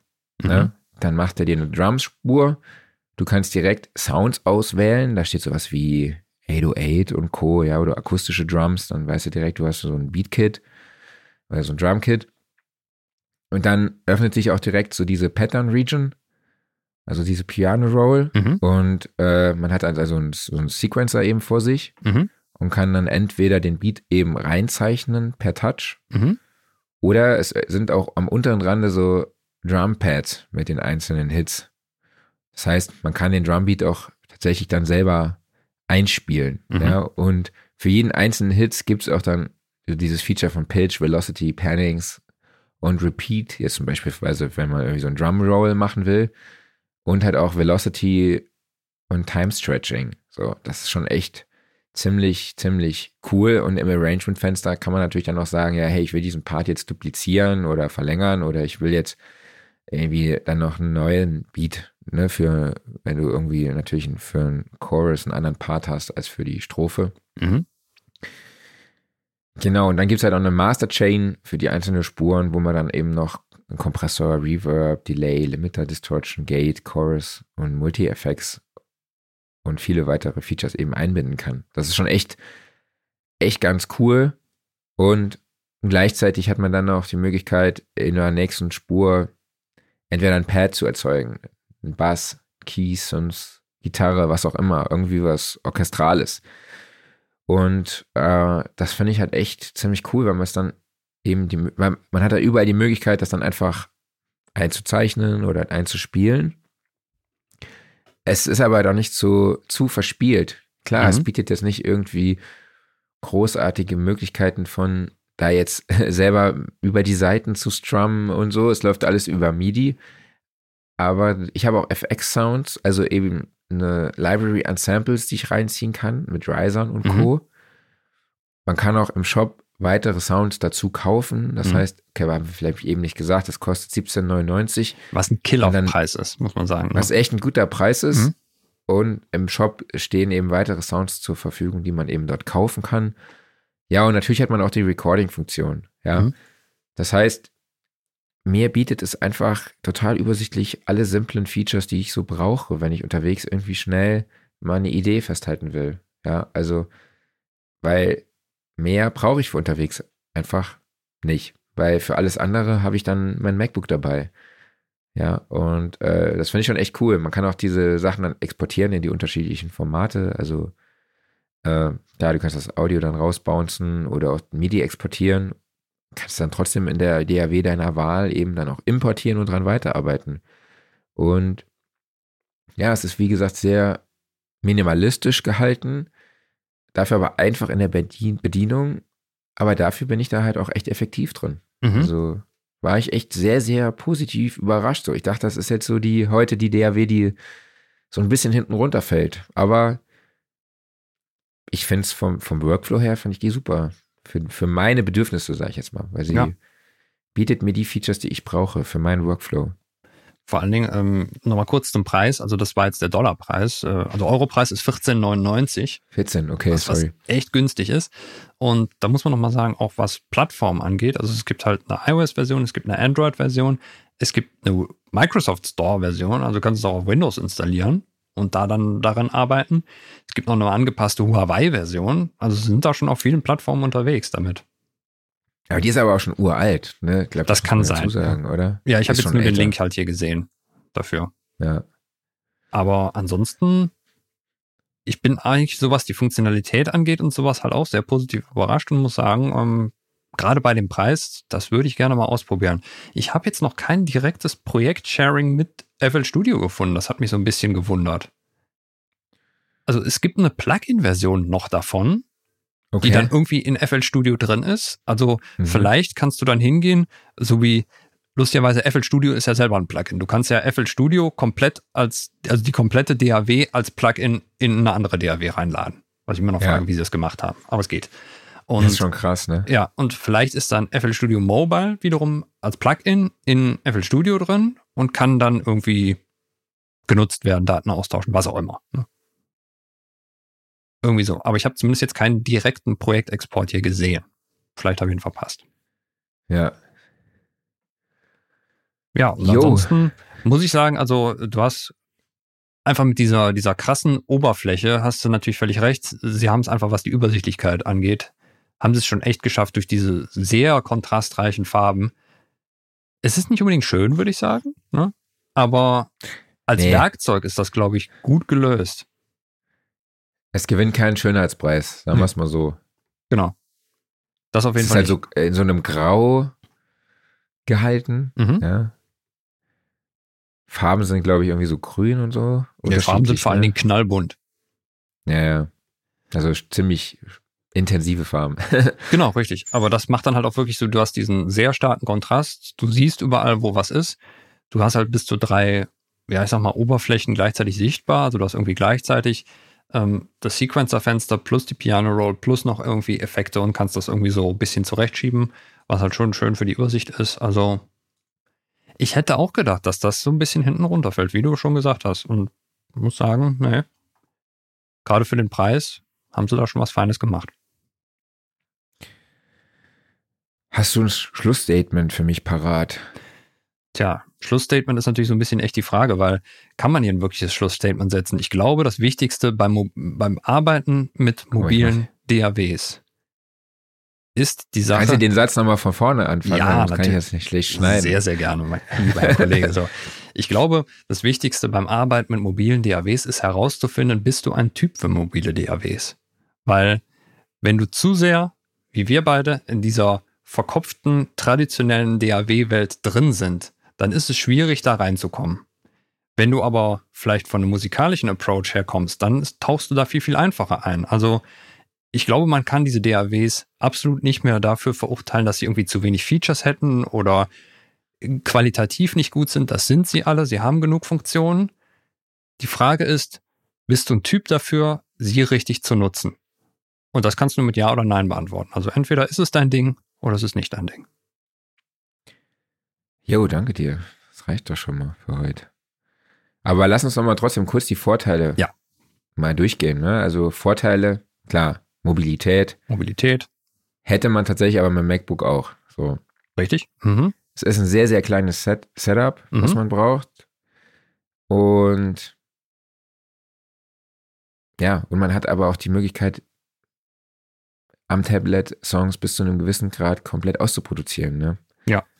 Das Tablet ist halt doch nochmal insofern ein bisschen mobiler, weil ja, das kannst halt wirklich überall reinschmeißen, ne? Oder halt auch so, es ist auf der Couch nochmal ein bisschen bequemer als ein Laptop oder so, ne? Also, oder eben sogar, falls du die DAW auf dem iPhone hast, ne? Selbst da dann nochmal. Also irgendwie kriegst du das überall mit hin.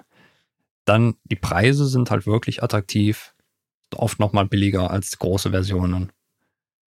Und ja, dann. Du kommst ja dann immer mit diesem Mhm. Punkt, äh, mit diesem Argument, ja, du zahlst ja dann aber halt auch Geld fürs iPad, ne? Ja, das zählt, glaube ich, an der Stelle nicht, weil das würdest du ja für einen Rechner genauso zahlen. Ne? Ja. Also, ich glaube, da, wenn man einfach nur die reinen Softwarepreise betrachtet, dann ist man da nochmal günstiger unterwegs. Aber oftmals dann hat man halt auch etwas weniger Funktion. Aber das muss ja nicht unbedingt schlecht sein.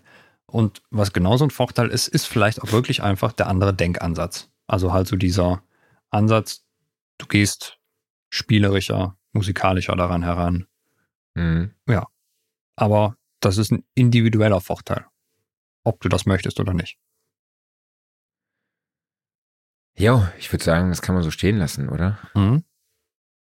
Ja, und Nachteile ist halt, tja, es kommt so ein bisschen darauf an, halt, du hast hier zum Beispiel das Stichwort Adapterwaren aufgeschrieben. Ist so ein bisschen das Ding, ne? Also, jetzt zum Beispiel für Logic Pro, wenn du sagst, ja, ich brauche unbedingt noch Maus und Tastatur dafür und ich brauche vielleicht eben noch einen Kopfhöreradapter, ja klar, dann ist halt noch ein bisschen Zeugs, was da drum ist und dann ist halt auch diese Tablet-Lösung schon wieder so halbwegs weg. Hat man natürlich immer noch, wenn man den Rest abdockt, aber ja, kommt halt drauf an, ne? Ich finde, die Bedienung davon ist halt echt so eine Sache. Entweder bist du ein Freund von diesen Touch-Steuerungen oder du bist es nicht. Ich finde, oftmals sind mir persönlich Features ein bisschen zu eingeschränkt. Also eben sowas wie Audio-Editing. Audio-Editing fand ich halt gerade in Cubase einfach zu eingeschränkt. Und da ist dann auch die Frage tatsächlich, würde ich solche Programme dann einfach generell nennen?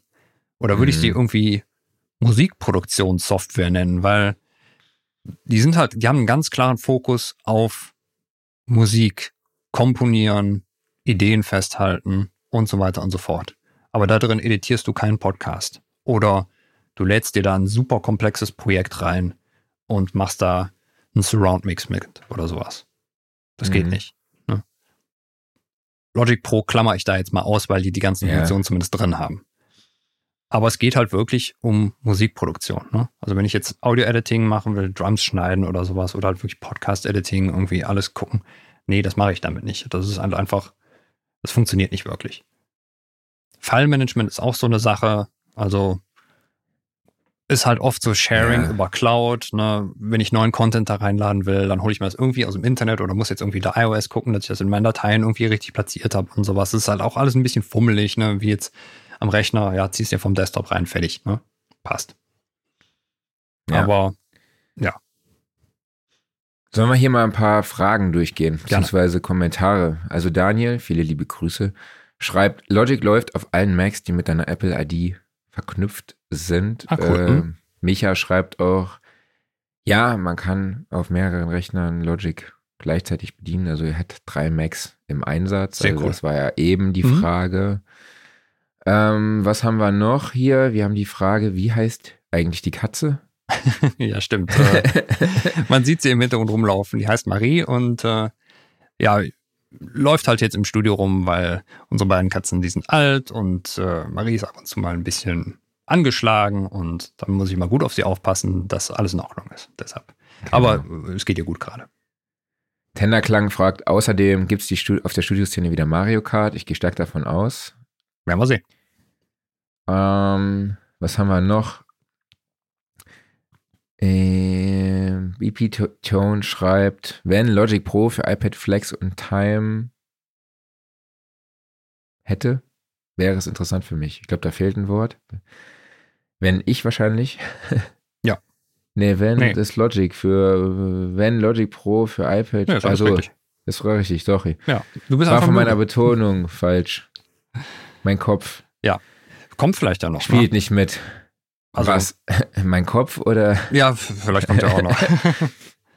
Wer weiß, also ich meine, sie haben es ja jetzt erstmal in der ähm. ersten Version gelauncht, ne? Also ich denke, da, genau. da werden noch Sachen passieren einfach. Und McGregor schreibt noch, Logic Pro iPad kannst ja für vier Wochen für Umme ausprobieren, dann weiß man, welcher Typ man ist. Sehr guter Hinweis, danke McGregor, weil ähm, das wusste ich zum Beispiel noch nicht, dass da eine Demo-Version ist. Äh, die werde ich gleich direkt mal runterladen und exakt ist das, das ist natürlich das Ding. Einfach, damit kannst du es dann wirklich testen, bist du ein Typ einfach für, ja, diesen Ansatz. Genau. Dann würde ich sagen, man sagt zu, oder? Man sagt zu, ja. Record Your Band, der drei Tage Masterclass, äh, die drei Tage Masterclass auf dem Guitar Summit 2023 vom 22.09. bis 24.09. im Rosengarten in Mannheim zeigen euch Max Power, Max Power und Waldemar Vogel, wie ihr im Proberaum mit euren Recordings äh, den Top, Top Sound erzeugt. Meine Fresse, Junge, ey, was Junge, ist heute Junge. da los? Ich finde, bis hierhin habe ich eigentlich gar nicht so schlecht ja, performt, ja, oder? Aber du wolltest sagen, du warst voll fokussiert und jetzt, jetzt droppt einfach der Akku. Ne? Jetzt, wo ich eigentlich hier nur so Texte vorlesen mhm. müsste. Hast du der Moment, weißt du, du siehst, ah, ich habe noch 10% Akku, ach leer. Ja, ich, ich lese euch einfach jetzt mal vor. Passt auf, so. Record Your Band, die Dreitages Masterclass mit Max Power und Waldemar Vogel. Datum Freitag, 22.09. bis Sonntag, 24.09.2023. Uhrzeit jeweils von 9 bis 13 Uhr. Thema ist, so erzielst du einen Top-Sound bei Recordings im Proberaum und im Homestudio. In dieser hochkarätig besetzten Masterclass zeigen euch die Produzenten Max Power und Audioingenieur Waldemar Vogel, über drei Tage hinweg, wie ihr eure Aufnahmen im Proberaum auf ein Top-Level hebt. Mhm. Ihr, du lernst, was du an Equipment für deinen Proberaum, für deine Proberaumaufnahmen brauchst, die richtige Positionierung der Mikrofone für den optimalen Klang, So läuft der Recording-Prozess am Rechner oder im Hardware-Recorder oder vielleicht auch auf dem iPad. Äh, Mixing und Producing Skills für den fetten Sound. Mastering. So bereitest du den Track für die Veröffentlichung vor. Kostet 249 Euro. Infos dazu findet ihr unter guitarsummit.de slash record your band. Äh, vielleicht habe ich was übersehen, aber wer benutzt denn heute noch einen Hardware-Recorder? Alter, willst du mich jetzt hier veräppeln? Ich? Weißt du, wie entspannt das ist, wenn du hier so einen Zoom L12 oder sowas Ach, hast? Ein Zoom, okay, so ein Field Recorder. Ich, weißt du, ich war jetzt bei Hardware Recorder, so diese 19 Zoll HD Recorder. Sowas. Nee, ich meine so ein, so ein, so ein Mischpult mit integrierter Aufnahme. Alles klar. Okay, ich war am falschen Dampfer. Ja. Nee, ja, hast ja. du recht, gut, dass du nochmal. Weißt du, so diese ganzen klassischen Dinger, irgendwie ADAT Recorder oder dann eben später auf HDs oder sowas, ne? Ähm, die Teile. Krass. Nee. Aber ja, cool. Yo, Und ich finde immer noch, der Name Max Power klingt so richtig nach 80er Jahre Actionheld. ist richtig geil, ne? Ja. Da Aber muss aber auch noch eine Max Payne oder so, ne? Wie hieß, doch, wie hieß das? Max Payne, ne? Dieses Max Spiel Payne oder äh, so. war großartig. Ja. Irgendwie erinnert mich das ein bisschen daran. Weil Max Payne war sehr, sehr düster. Ich glaube, Max Power ist nicht düster. Nee. WhatsApp-Gruppe. Ja. Gab ein paar Themen. So, äh, Sinan, der auch mal hier bei uns zu Gast war von 68 Mastering, der jetzt im Saarland lebt. Hallo, viele liebe Grüße. Äh, hat mir geschrieben, dass er durch die WhatsApp-Gruppe jetzt eine Kooperation gefunden hat. Geil. Also er arbeitet, kooperiert jetzt mit einem Mixing-Engineer zusammen, Ja, super. den er dort in der WhatsApp-Gruppe kennengelernt hat. Das finde ich, hat, das finde ich großartig. Networking. Deshalb, Networking, nutzt die WhatsApp-Gruppe als Plattform, wenn ihr noch nicht dabei seid. Den Link dazu findet ihr in den Show Notes. Klaus kann euch auch den, die URL vorlesen, die jetzt dran Ja. steht. Soll ich das mal machen? Mach äh, mal. Okay. Äh, die URL ist https bit.ly slash 3 kleines j, großes f, kleines k, kleines m, kleines y, kleines h. Ja, ich hoffe, ihr habt alle mitgeschrieben. Genau. Ansonsten spult zurück Fragt und das nächste Woche an. genau. Ja, und es gab eine Diskussion, ähm, ob man äh, Firewire Satellites von Universal Audio an, über äh, Thunderbolt 3 anschließen kann. Ne?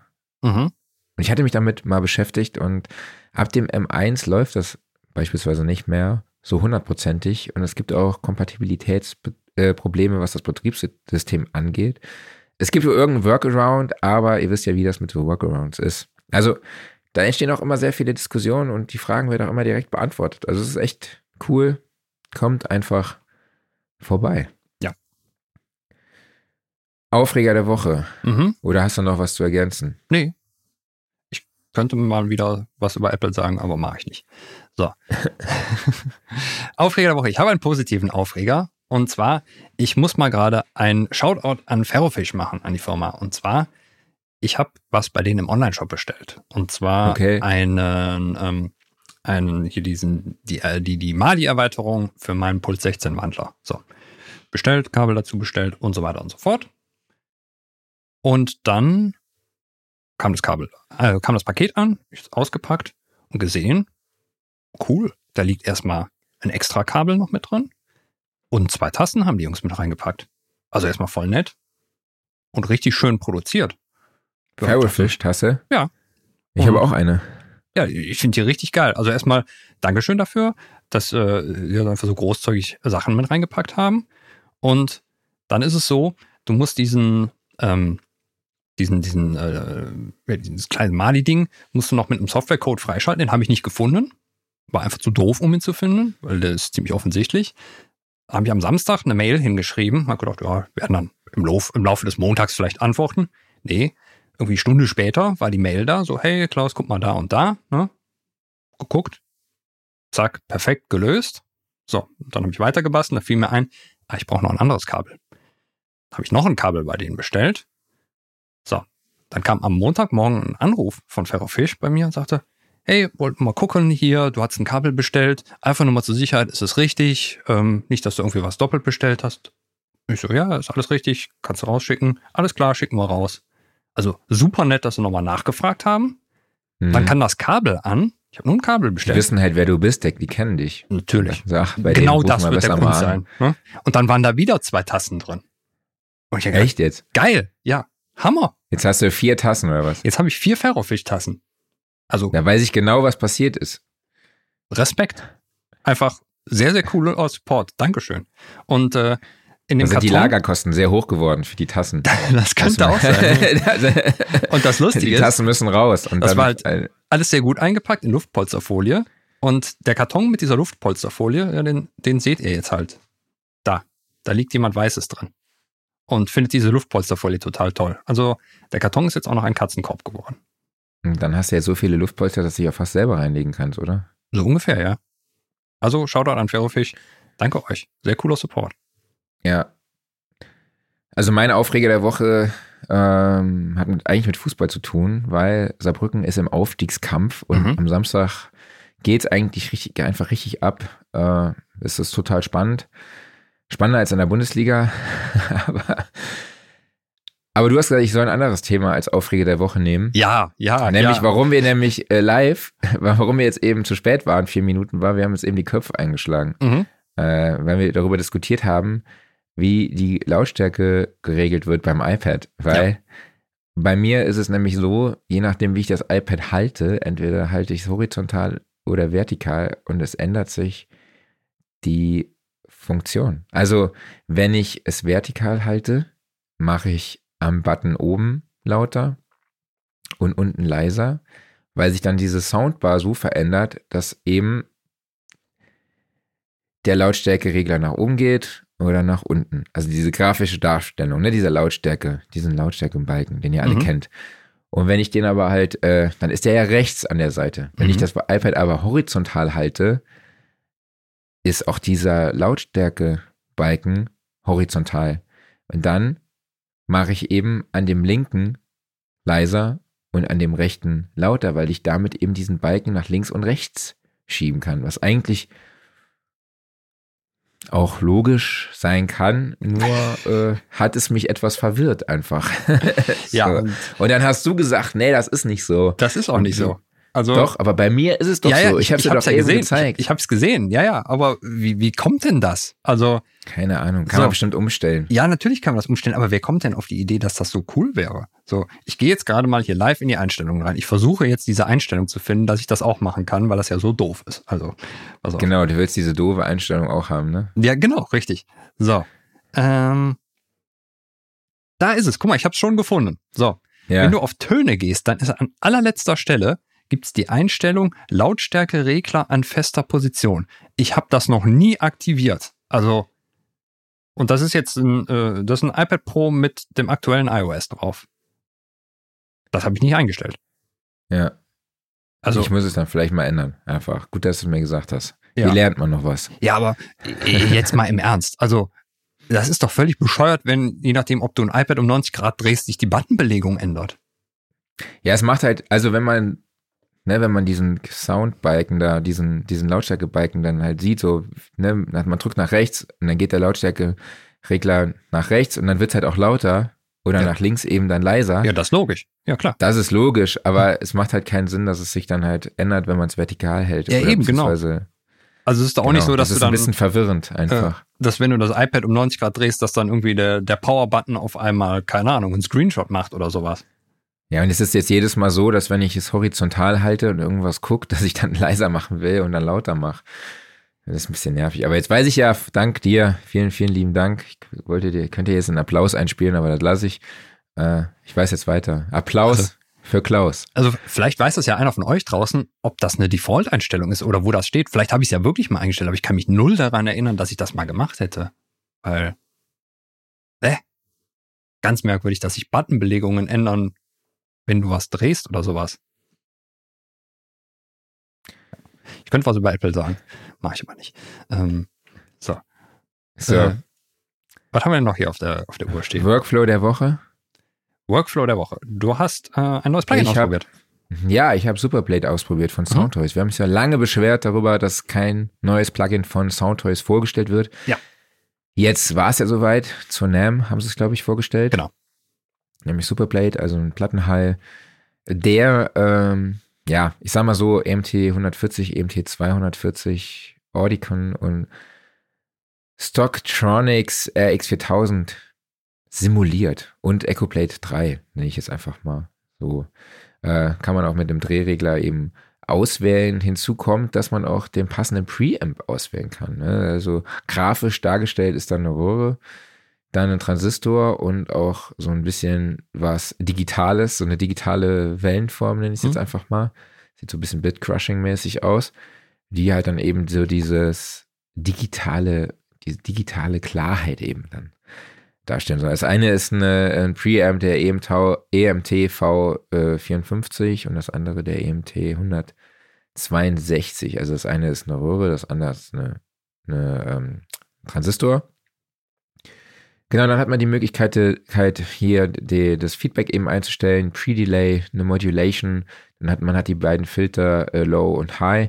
Und das Coole ist, wenn ich, wenn ich einen Low-Cut mache, das fände ich ganz interessant, dann man merkt so richtig, dass dieses Schwammige in den Tiefen eben verschwindet, aber trotzdem bleibt so dieser Punch mhm. drin im Signal. Das finde ich echt cool. Ich habe gestern so eine Gitarre dann mal eingespielt und war da echt sehr, sehr begeistert davon. Mhm. Und gleichzeitig hat man noch ein Input- und Output-Signal und natürlich den Mix-Regler. Mhm. Und spannend wird es dann eben beim Button Tweak. Dann öffnet sich so ein Dropdown Fenster, wo man dann eben nochmal einen Output-EQ hat, so einen grafischen, wo man dann halt eben ne, so ein bisschen EQing machen kann. Dann hat man auch nochmal eine, einen Rate-Regler für die Modulation. Und spannend ist meiner Meinung nach das Feature Auto-Decay. Du kannst das erklären. Was macht das? Ja, es ist wie so eine Art automatische Aufräumfunktion. Also man kennt das ja vielleicht von, sagen wir mal, modernen Reverbs die haben so eine Möglichkeit, dass du sagst, zum Beispiel, das Reverb-Signal wird automatisch ein bisschen weggedackt, wenn neuer mhm. Input reinkommt, einfach damit halt diese Hallwolke nicht das Originalsignal überlagert. Oder eben, dass du, ähm, dass der, der Reverb klanglich so ein bisschen angeglichen wird an das Originalsignal. Das ist halt also, dass du halt nicht dieses komplette Zumatschen hast. Und hier ist das dann halt eben ähnlich gelöst, dass du irgendwie einen gewissen äh, dass ein gewisser Threshold nicht überschritten werden darf und dann wird halt alles weggeregelt oder ausgefadet, ne? Über eine gewisse Zeit, ja. dass du halt einfach nicht so viele Feedbacks da dran hast. Genau. Das kann man eben nutzen, um eben Maskierungen zu vermeiden, so genau. wie du es eben auch schon gesagt hast. Aber es ist auch wirklich ein super cooler Effekt einfach. Ja. Ne? Kostet zum Einführungspreis alleine 79 Dollar statt 149 später. Und mhm. es gibt ein Upgrade fürs Bundle von 49 Dollar, ne? Ja. Das ist ein echt fairer Preis. Echt ein fairer Preis. Also, ich find's geil. Mhm. ich denke drüber nach. okay, dann denk mal. Aber vielleicht kannst du vorher noch deinen Workflow der Woche vorstellen. Genau. Ich habe Isotopes RX und zwar das D-Wind-Modul da drin für mich entdeckt. Und zwar nicht, um Wind zu äh, entfernen, sondern beim Podcast-Editing, wenn du jemanden hast, der halt sehr, sehr, sehr viele Plosivlaute benutzt, da greift nämlich oft das, äh, der Deplosive nicht so richtig cool. Und vor allem, wenn du halt jemanden hast, der nicht nur also so P-Laute macht, sondern auch allgemein halt so sehr viel Luft ausstößt beim Sprechen, ne? So immer ins Mikro haucht und ähnliches. Und da ist das D-Wind-Modul der Knaller. Weil das filtert dir diese ganzen Störgeräusche sehr, sehr gut raus und ja, es ist, es ist ja im Endeffekt nichts anderes als Wind. Ne? Man muss ein bisschen rumprobieren mit den Einstellungen, dass er nicht zu viel wegnimmt oder so. Aber ähm, das ist eine perfekte Ergänzung eigentlich für Deplosive, um halt ja sehr kritische Aufnahmen zumindest erträglich zu machen. Okay. Offline-Modus? Ja, mein Offline-Modus besteht weiterhin daraus, Zelda zu spielen. Und zwar so ziemlich jeden Abend. Und das wird auch die nächsten Monate so Nacht. bleiben. Ja, so ungefähr, tatsächlich. Und das wird Ja, alle so meine Freunde sind so mega begeistert davon. So, die sagen so, klar, Grafik und so ist irgendwie, aber vom Spielgefühl ja. her soll es der Wahnsinn sein ist einfach. Auch. Ist es auch. Mein äh, Offline-Modus sind die drei Fragezeichen. Oh. Ja, ich habe angefangen, drei Fragezeichen zu hören. Also hast du mein vorhin drei Fragezeichen gehört? Nee. Alter. Aber okay. aus aktuellem Anlass, über den wir nicht reden dürfen, ja. mhm. habe ich dachte ich, ich hör mir, hör mir das mal an. Hast du wirklich von vorne angefangen? Also mit dem Super Papagei? Nee, ich habe irgendwo eine, ich habe immer mal so durchgeskippt, Okay. was für eine Folge, was für ein Thema irgendwie. Ja. Irgendwas mit einem Drachen habe ich jetzt gehört und Mhm. Äh, was habe ich noch gehört? Irgendwas mit einem grünen Geist oder so? Mhm. Also du bist aber trotzdem sehr oldschool unterwegs. Also du bist ja irgendwie so in den Ja. ersten 20 Folgen unterwegs. Ich glaube, die, die grüne Geistsache, ja. Ich glaube, diese mit dem Drachen war irgendwie Drache gibt's mehrere. 130. Es gibt, äh, es gibt den unheimlichen Drachen, der müsste ganz am Anfang sein. Äh, dann gibt es noch das, äh, was weiß ich, das des Drachen oder irgendwie sowas. Das, das dürfte irgendwie später sein. Und vielleicht auch noch irgendwas drittes. Ja, ich habe irgendwas mit Folge 130 oder Okay. so war das. Mhm. Und es ist echt schon, schon ziemlich cool. Ich muss nur öfter reinhören, weil ich immer dabei einpenne. Es ist schlimmer als bei Podcasts. Die haben halt Das sehr, sehr beruhigende Stimmen, muss man einfach sagen. Total. Die drei Sprecher sind großartig ja einfach. Ja. Ne? Ähm, es ist echt. Und das Sounddesign ist halt einfach so oldschool. so oldschool, ja. Mhm. Es ist halt wirklich so, hat halt absolut nichts mit überproduziert zu tun. Mhm. Es ist wirklich richtig geil oldschool. Mhm. Und das hat einfach so einen besonderen Charme. Ja. Das ist mega geil. Ja. Richtig cool. Hast eine Menge Folgen jetzt vor dir. Ja. Jo, äh, Gear Corner. Ich habe nichts zum Gear Corner dazu sagen. Muss Guti, du aber. dann hangeln wir uns da mal durch. Ja, jetzt hat natürlich, wann war es? Ich glaube gestern oder vorgestern, hat Ableton natürlich mal so eine absolute Bombe gezündet. Und zwar, sie haben Push herausgebracht. Jetzt denkt jeder, ja, wie, wie, wieso? Push gibt's doch schon. Deshalb sagen halt auch viele Push 3, aber offiziell heißt es einfach nur noch Push. Und Push ist Ableton als Hardware. Und puh. Ich habe es natürlich noch nicht selber benutzt. Ich bin auch selber kein Ableton Live-User, von daher kann ich auf Spezialfeatures nicht eingehen. Aber das, was man halt so liest und was ich in einem Video gesehen habe, ist, dass es tatsächlich Ableton als Hardware ist. Also sie haben den Push-Controller genommen, der halt der neue ist dem relativ ähnlich, ne? Mit Detailverbesserungen, irgendwie MPE-Pads und besseres Display und, und so weiter und so fort. Aber da ist, wenn man das möchte, halt ein Rechner drin und da läuft Ableton drauf. Und die Beschränkungen sind dann tatsächlich wirklich nur in der Rechenleistung der CPU. Also es sind halt so ein paar Einschränkungen da drin. Also du kannst jetzt halt nicht, glaube ich, eigene Plugins installieren oder irgendwie sowas, aber halt der gesamte Content, der irgendwie mit Ableton mitgeliefert wird und auch die eigenen Plugins und sowas sind da alle drin. Da ist, glaube ich, sogar Max for Live drin. Also Wahnsinn. Und das Clevere ist, sie sind hingegangen und haben, bieten das Ganze in zwei Versionen an. Und zwar einmal als reinen Controller, also so, als ob man jetzt wirklich Push 3 kauft und du hast einfach einen Controller für dein Ableton am Rechner. Und dann kannst du aber diesen Controller upgraden und baust dann da einen Prozessor ein und einen Akku und was weiß ich nicht was, noch einen Speicher oder sowas. Und dann bist du bei einem Standalone Ableton. Das kostet dann statt der, der Controller kostet, glaube ich, 949 und inklusive dann der Rechner-Hardware sind wir bei 1899. Aber dann ist das Ding halt wirklich ein Audio-Interface mit ADAT-Schnittstelle drin und da läuft Ableton drauf mit Akku. Irgendwie zweieinhalb Stunden lang und sowas. Und das fand ich schon ziemlich krass. Connection dann über, über WLAN oder über USB. Und du kannst deine kompletten Ableton-Projekte da drin fahren und editieren. Und hast natürlich jetzt nicht irgendwie so einen großen Screen oder sowas. Aber Mhm. irgendwie geht das trotzdem alles. Also der völlige Wahnsinn. Und was auch sehr, sehr cool ist, dadurch, dass eben der Prozessor eingebaut wird, es ist ein Intel Core Schieß mich tot, ich glaube 11. Generation, also ist jetzt nicht das allerneueste Modell, aber du kannst den irgendwann austauschen und das ist auch explizit so dafür vorgesehen, dass du also irgendwann sagst, so, Rechenpower reicht mir nicht aus, ich setze da einfach einen neuen Prozessor rein. Ach, Wie geil ist das denn? Also Das ist schon echt geil. wenn du jetzt so andere Standalone-Sachen dir vorstellst, so eine Maschine zum Beispiel, Maschine Plus, oder von mir aus irgendeine, keine Ahnung, eine Electribe Groovebox oder irgendwie sowas oder äh, was es da noch so alles gibt, eine von den Archive-Lösungen der MPCs. Ich wüsste nicht, dass das da geht. Und hier sagst du halt wirklich einfach, gut, neuer Prozessor rein, mehr Rechenleistung. Hammer. Also, ich bin begeistert. Ich auch. Und äh, ja, ich glaube, also, wenn du in der Ableton-Welt drin bist, dann ist das wahrscheinlich für dich wie Weihnachten und Geburtstag zusammen gewesen. Ja. So. Kostet 1899 Euro, hast Genau. du schon gesagt. Ne? Ja, ist ein satter Preis, muss man natürlich sagen, aber dafür ist es halt wirklich, ja, Ist ja eigentlich ein Rechner, ne? es ist ein Rechner. Ne? Es ist ein Rechner mit Ableton drin. Ja. Und ja, dafür ist der Preis, würde ich sagen, geht völlig in Ordnung.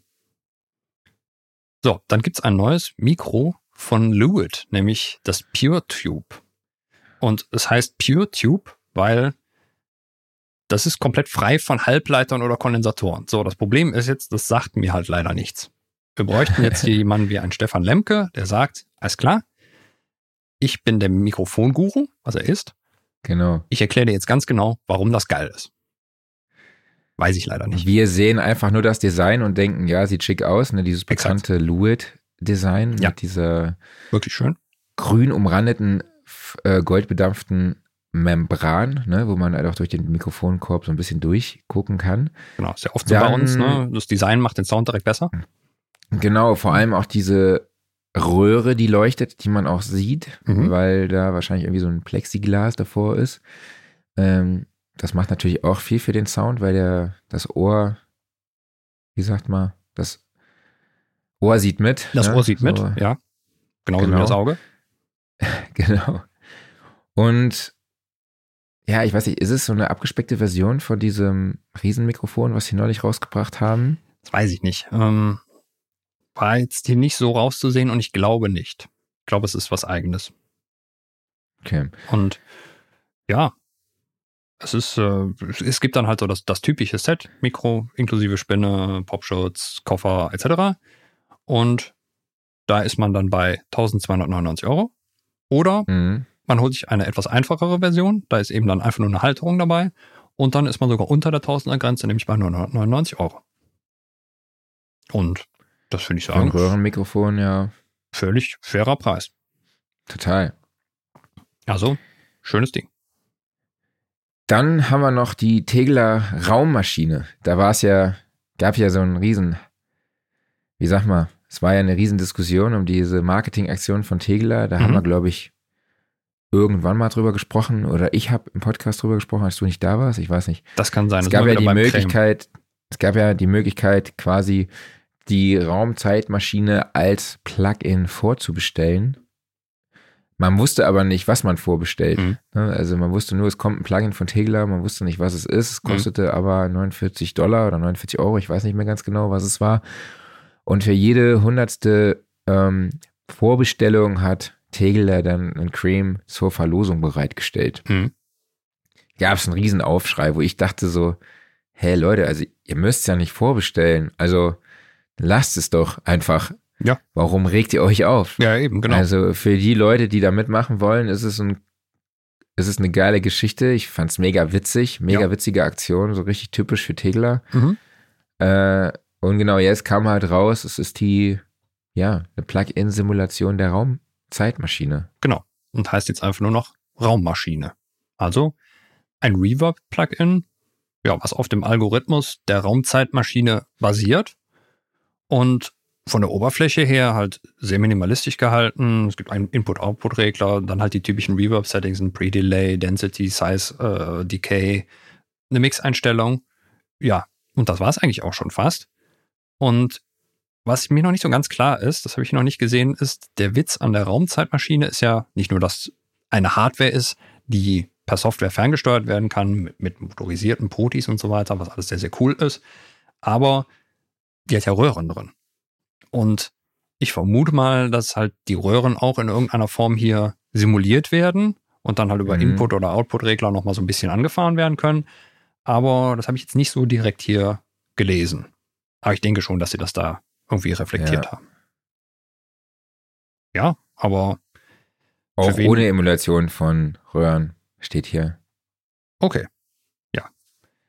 Aber, im Aber- Vergleich, ich meine, das, das Mhm. Teil kostet 2700 Euro, ne? Eben, genau. Also wer halt dann ähm, den Sound der Raumzeitmaschine mal haben wollte, der kriegt den jetzt und zwar halt auch in äh, deutlich günstiger dann eben. ja, so kann man es stehen lassen. Ja.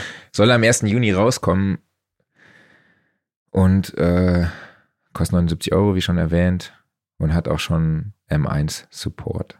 Ich habe auch überlegt, ob sie sich damit selbst Konkurrenz machen, aber ich glaube einfach nicht, weil die Raumzeitmaschine ist natürlich einfach, das ist so ein Ding, das kaufst du dir, weil es geil ist. Also nicht nur, dass das Produkt als solches geil ist, also halt einen sehr coolen, eigenständigen Hall-Sound macht, sondern eben halt diese Zusatzfeatures hat. Ne? Die motorisierten ja. Potis, die Steuerung aus der DAW heraus via Plugin, ne? Inklusive Preset-Verwaltung und Total Recall und sowas. Ne? Und eben dann echte Röhren da drin. Ne? Deswegen kaufst du dir das. Und dann ist das Plugin ist dann halt keine Konkurrenz, sondern eine Ergänzung oder einfach, wenn du halt sagst, ich finde den Sound geil, aber ich kann es mir einfach nicht leisten, dann holst du das Plugin. Und bist halt trotzdem in diesem Kosmos dran. Ja. Mama sagt zu. Mama sagt zu, ja. Nächste Woche Gibt es den äh, NAM-Reisebericht? Ja, und ich, ich habe gerade gesehen, du hast ja was reingeschrieben. Genau, du hast ja schon passend dabei, passenderweise das Redondo Beach T-Shirt an. Weißt du, was lustig ist? Wir waren gar nicht bei Redondo Beach, aber Nein. wir waren nebendran bei Newport. Aber nächstes Mal machen wir Redondo Beach und dann kannst du das T-Shirt anziehen. Weißt du, was lustig ist? A, mir ist das gerade eben aufgefallen, dass ich dieses Shirt anhabe. Also als ich mich hier selber in der Kamera gesehen habe und dachte, ach witzig. Ne? Und B, bevor wir äh, in LA waren, kannte ich Redondo Beach gar nicht. Aber du hattest das T-Shirt schon. Ich hatte aber das T-Shirt schon, ja. Ach so, witzig. Das hast du, okay, verstehe, verstehe. Das ist sehr witzig. so, von daher, äh, reiner Zufall. Ja, nächste Woche kommt dann endlich unser NAM-Reisebericht. Das wird dann also keine Live-Sendung sein, sondern ja, ein genau, langer, wir sind ja der ein langer Zusammenschnitt von Schnipseln, die wir in den USA aufgenommen haben. Ein sehr langer Zusammenschnitt. Ja, ich glaube, wir kommen auf insgesamt zweieinhalb Stunden. Dazu muss man fairerweise sagen, unsere drei NAM-Wrap-Ups, ähm, die wir vorher schon mal individuell veröffentlicht haben, die kommen da auch nochmal mit rein. Ja. Wer sie schon gehört hat, es gibt einfach kurz drüber. Dafür gibt es ja Kapitelmarken. Aber ansonsten halt viel, viele kleine Anekdötchen sind da drin. Teilweise sehr gruselige Sounds. Also ähm, es ist keine gute Idee, mit AirPods im Flugzeug aufzunehmen, haben wir festgestellt. Äh, machen wir beim nächsten Mal nicht mehr. Ähm. Aber ja, wir hatten jede Menge Spaß dabei. Ja, genau. Ne, wir haben, äh, sind der Frage nachgegangen, warum LA so die internationale Hauptstadt der Musikindustrie ist, haben da mit Irko drüber gesprochen, der unter anderem für The Weeknd, für Kanye West und Co. schon gearbeitet hat. Er hat ja auch sein Studio selber gebaut und das auch, glaube ich, auf YouTube mhm. dokumentiert. Wir haben mit ihm aber auch über, also super viel über Gear gesprochen. Ja. Also das haben wir auch einfach alles drin gelassen, weil er da super viel coolen Kram erzählt hat.